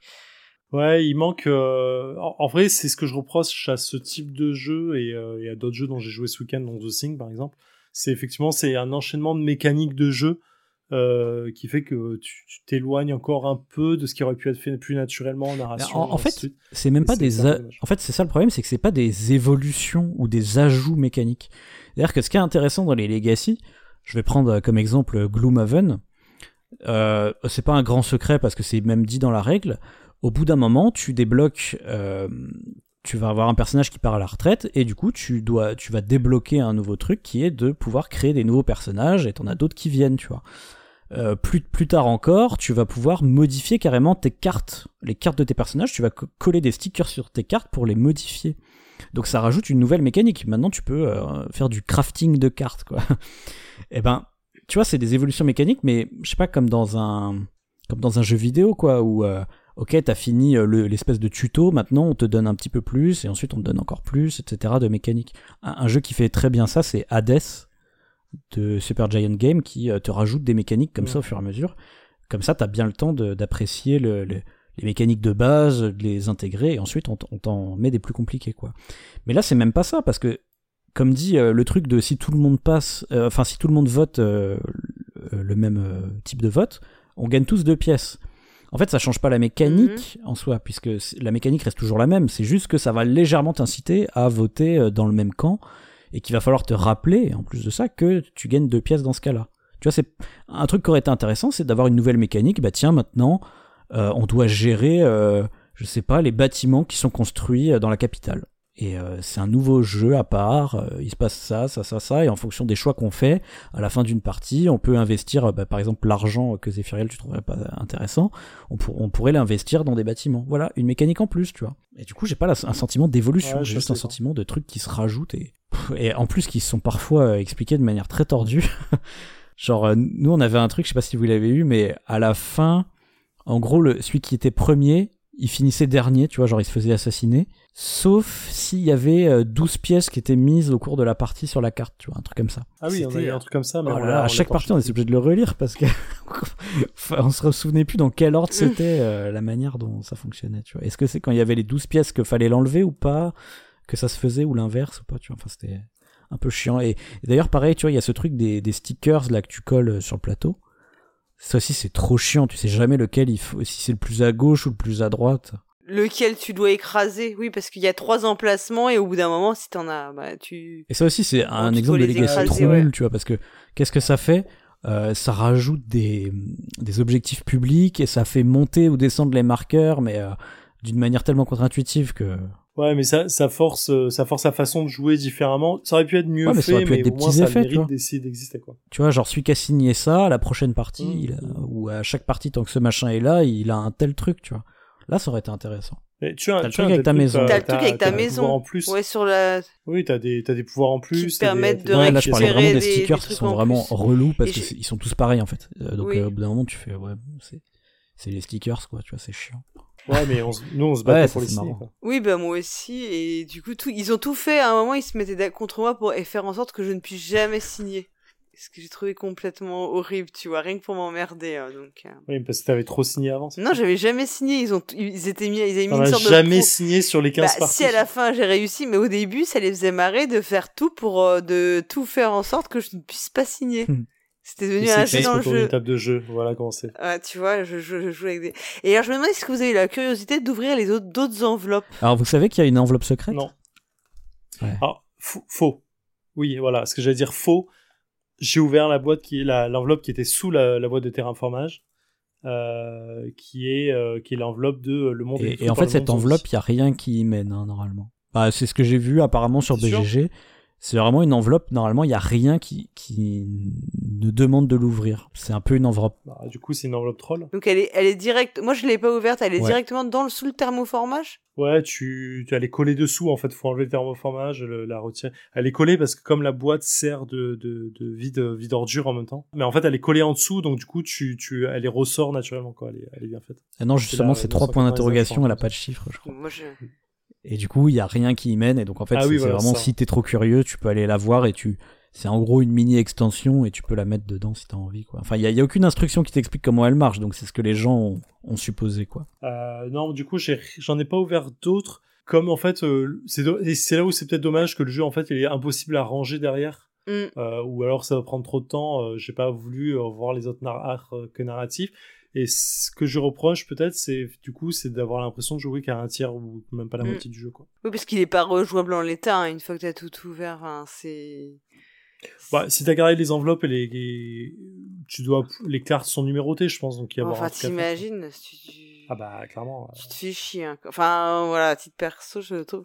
Euh, oui, mais euh, ce qui est sûr, c'est qu'en soi, le jeu et euh, le fait d'avoir déjà fait une campagne ne t'empêche pas d'en refaire une. Bah non, ça, c'est sûr et certain. Là, c'est plutôt l'usage du matériel qui est compliqué. Euh, contrairement à d'autres jeux où euh, vraiment bah c'est si tu connais la, enfin sauf si t'as vraiment une mémoire de poisson rouge ça va être beaucoup plus compliqué de refaire le la campagne si tu voilà c'est c'est c'est plutôt lié à ça parce que franchement vous voyez sur on a fait trois campagnes on a j'ai l'impression qu'il y a pas mal de choses différentes on a eu des trucs différents les uns des autres hein. Vous avez pas eu les, vous avez pas eu les guêpes tueuses, donc ça. Ouais, puis, non, ça, c'était, c'était vachement. J'ai, euh, ressorti la boîte, du coup, je regarderai s'il y a moyen de classer les cartes, euh, je vous dirais. Mm. Peut-être qu'il y a un truc. J'ai, et je sais que j'avais gardé toutes les enveloppes, donc euh, peut-être qu'il y a un moyen Non, de. et puis même, tu peux refaire, euh, tu peux refaire le jeu juste, ne serait-ce que parce que pour moi, c'est pas l'histoire qui est importante en fait. Tellement euh, elle est pas intéressante. Je veux dire, tu peux tout à fait refaire les arcs narratifs. parce que le jeu est quand même plus orienté sur le gameplay, je trouve. Ouais, euh, je sais pas. Moi, j'étais intéressé par certains arcs, euh, vraiment en mode, euh, j'ai- je suis curieux de savoir comment ils montent leur. Quoi. Après, il y a, il y a un peu une, euh, un truc un peu manichéen sur le, sur les arcs. Ce que je reprocherais le plus, c'est ça, quoi. C'est, en vrai, on dit, euh, les, étudier c'est bien, euh, pas, pas, pas trahir les, tes alliés c'est bien aussi. Euh, tu vois, il y a un côté très, euh, il y a que en faisant ça que Oui, tu arrives, quoi. Et c'est un peu. C'était un petit peu ce que j'entendais dans le côté Ouais. pas mature du jeu, quoi. C'est Mais Oui, c- voilà, ouais. c'est souvent quand même que t'as, c'est un reproche qui est quand même fréquent dans tous les jeux de ce type, euh, je Je trouve. connais hein. pas un jeu qui récompense la trahison, quoi. Bon, en tout cas, qui, qui te pousse pas à te questionner un peu Hmm. plus sur, euh, Ouais, ouais, clairement. Ouais, mais, euh, Mais sans aller jusqu'à récompenser la trahison, je trouve que hum, l'accent n'est pas souvent mis sur euh, le fait que parfois les pires conséquences euh, viennent des meilleures intentions. Enfin, je sais pas comment le. Oui, ouais, je vois ce que tu veux dire. Bah, en vrai, c'est là où je dire, tu peux pas jouer un, un Lannister, quoi. C'est-à-dire, euh, tu peux pas t'emparer du pouvoir, euh, entre guillemets, euh, et que ce soit le- pour le bien du royaume, tu vois. Que- Mm. qu'il y ait que le- Oui. qu'il y ait une révolte justifiée, euh, baignée dans le sang, justifiée un peu en disant, ok, on a réussi à destituer le, pire pouvoir en place, et du coup, bah, on- ça s'est fait dans le sang, mais bon, ça a été justifié parce qu'en vrai, nous, on est les gentils à la fin. Toute relativité qu'à dire quand on est en gentil. Mais c'est un peu l'idée, quoi. Euh, je pense qu'on a pas mal euh, fait le tour là Mhm. de nos de nos deux Oui. points qu'on voulait aborder. Alors, en conclusion, le pionfesseur, ton avis euh, Alors, final vous et l'aurez définitif. compris, euh, je ne testerai pas le dilemme de la reine. Espèce de sale sexiste, Oh, c'est parce que c'est une femme tout, au pouvoir, c'est ça, que- tu veux pas et tout. Effectivement, je, je, me- je- à moins vraiment que quelqu'un me dise qu'ils aient quasiment changé euh, 75% du jeu, euh, j'ai trop peur de rentrer dans ce même genre d'expérience où euh, c'est plein de fausses promesses. J'ai l'impression de, de pas jouer à ce qui m'a été dit dans dans le pitch, on va dire, du jeu. C'est ni moral, ni euh, legacy, ni avec un gameplay intéressant, ni bien écrit. Euh, je recommanderais pas mal d'autres jeux à la place. Euh, typiquement, j'ai bien aimé Destiny, ce qui était beaucoup mieux écrit, ou euh, même même un truc comme Château Aventure, tu vois, c'est beaucoup plus léger, mais euh, c'est beaucoup plus intéressant euh, dans, dans l'exploration, en tout cas, du jeu narratif euh, dans, dans le milieu du jeu de société, quoi. Voilà. Ok. Bon, toi, Zéphiriel? Ah bah moi, euh, clairement, vous l'aurez compris, je suis pour euh, ce jeu et je vais clairement éclater euh, et rincer le jeu suivant euh, le, le, le dilemme de la reine. Euh, je l'attends avec euh, une énorme impatience. Mais clairement, je referai le dilemme du roi. Si me demande, on me le repropose en mode euh, on refait une campagne avec des gens, euh, je, je re-signe tout de suite. Moi, cet aspect, je, reconnais les, les, points négatifs qu'il a, mais pour moi, ils sont pas suffisants pour ne pas, me faire jouer à ce genre de jeu. Je trouve que c'est une, c'est, c'est un, un gros premier pas dans ce point de rencontre jeu, jeu de rôle, jeu de plateau. Les promesses qu'il donne, pour moi, elles sont tenues. Il y a vraiment cet effet de euh, se prendre au jeu, essayer de se remettre en question par rapport à ce qu'on attend de ses joueurs et ainsi de suite, qui me fait du bien. Et, euh, et, et surtout, euh, voilà, je, je, je, moi j'avais ce petit ressenti de je suis dans ma tour d'ivoire encore une fois à, à prendre des décisions pour le petit peuple. Je le ressentais par moment, Mm. quoi, et ça me faisait, euh, ça me faisait du bien en fait. Enfin, Ok. donc, du bien dans le sens, euh, je me prenais au jeu. Hein, ça me Oui. du bien de faire Surtout quand tu cramais les villages, ouais. pas. Oh, c'est un plaisir. Plaisir, un plaisir de faire genre dormir les cendrés dehors et les voir se faire défoncer par la, par la milice, bien sûr. Ben, écoute, moi je suis comme toi, euh, franchement, euh, malgré tout, j'ai ma curiosité et j'ai quand même euh, apprécié l'expérience et ma curiosité est quand même très forte. Donc j'aimerais vraiment, vraiment faire le dilemme de la reine. Surtout qu'il y a quand même des, choses nouvelles qui sont annoncées. Euh, moi, mon problème, là, le problème, ça va être plutôt de trouver un, un groupe de, de joueurs et joueuses. Euh, bah écoute, mais euh, en plus je pense que pour le coup, je pense quand même que pour améliorer l'expérience de jeu, l'idéal ce serait d'y jouer, tu vois, sur, euh, je sais pas, euh, tu fais une semaine de, de vacances ou un truc comme ça, un, un format Oh, très, un format ramassé parce que je, euh, je pense que le fait de le faire sur une période trop longue euh, te fait euh, perdre en en fait te fait perdre en bah t'oublies un peu ce qui s'est passé et du coup bah ne t'aide pas à peut-être à rentrer mieux dans l'histoire quoi voilà c'est euh, Grave. mais c'est typiquement le genre de truc si tu pars euh, une semaine en vacances avec un groupe d'amis et ben euh, tu l'emmènes et si t'en fais euh, finalement t'en fais trois euh, les parties peuvent ne pas être très longues tu peux en faire trois quatre dans la même journée Ouais, dans une facilement quoi, journée, même Enfin, plus, hein. même, euh, Ouais, nous, on avait une moyenne. Ouais, on avait une moyenne de 40 minutes par partie sur la ouais fin. c'est ça à peu près ouais On a même Ouais. eu des parties à 20 minutes. hein. Ah oui. mode, euh, Nous, on a, on a réussi à tuer vite. le mo- ouais, on a réussi à tuer le roi très très vite une fois. Donc voilà. Bon bah écoutez, euh, bah, merci beaucoup à vous deux, c'était hyper intéressant. Et euh, je trouve Merci que le, les confront- le fait qu'on ait fait tous les trois la campagne et qu'on ait confronté, c'est aussi ce qu'on avait vécu, c'était assez amusant, j'ai trouvé. Ah, moi, je pense que le Pionfesseur est un des meilleurs adversaires pour av- à avoir dans, dans ce genre de. de, de Et format on, fait le match retour sur de Citadel au discussion. final un peu là. On est dans les rôles opposés. Ah ouais, c'est c'est vrai. vrai, c'est vrai. Oui, exactement, parce que le pire faiseur, il y a des Bah, jeux que tu sûr. aimes, comme quoi, que tu défends, contrairement à ce que veulent nous faire croire certains commentaires. Alors que vous ayez aimé notre émission ou non, bah faites-le nous savoir en laissant un commentaire sur le site podcast.proxy-jeu.fr, proxy avec un i et jeu avec un x. Voilà, dites-nous si vous avez eu des trucs incroyables dans vos arcs narratifs et si vous avez rencontré mes fameuses guêpes euh, tueuses. J'ai l'impression qu'il y a que nous qui les avons vues.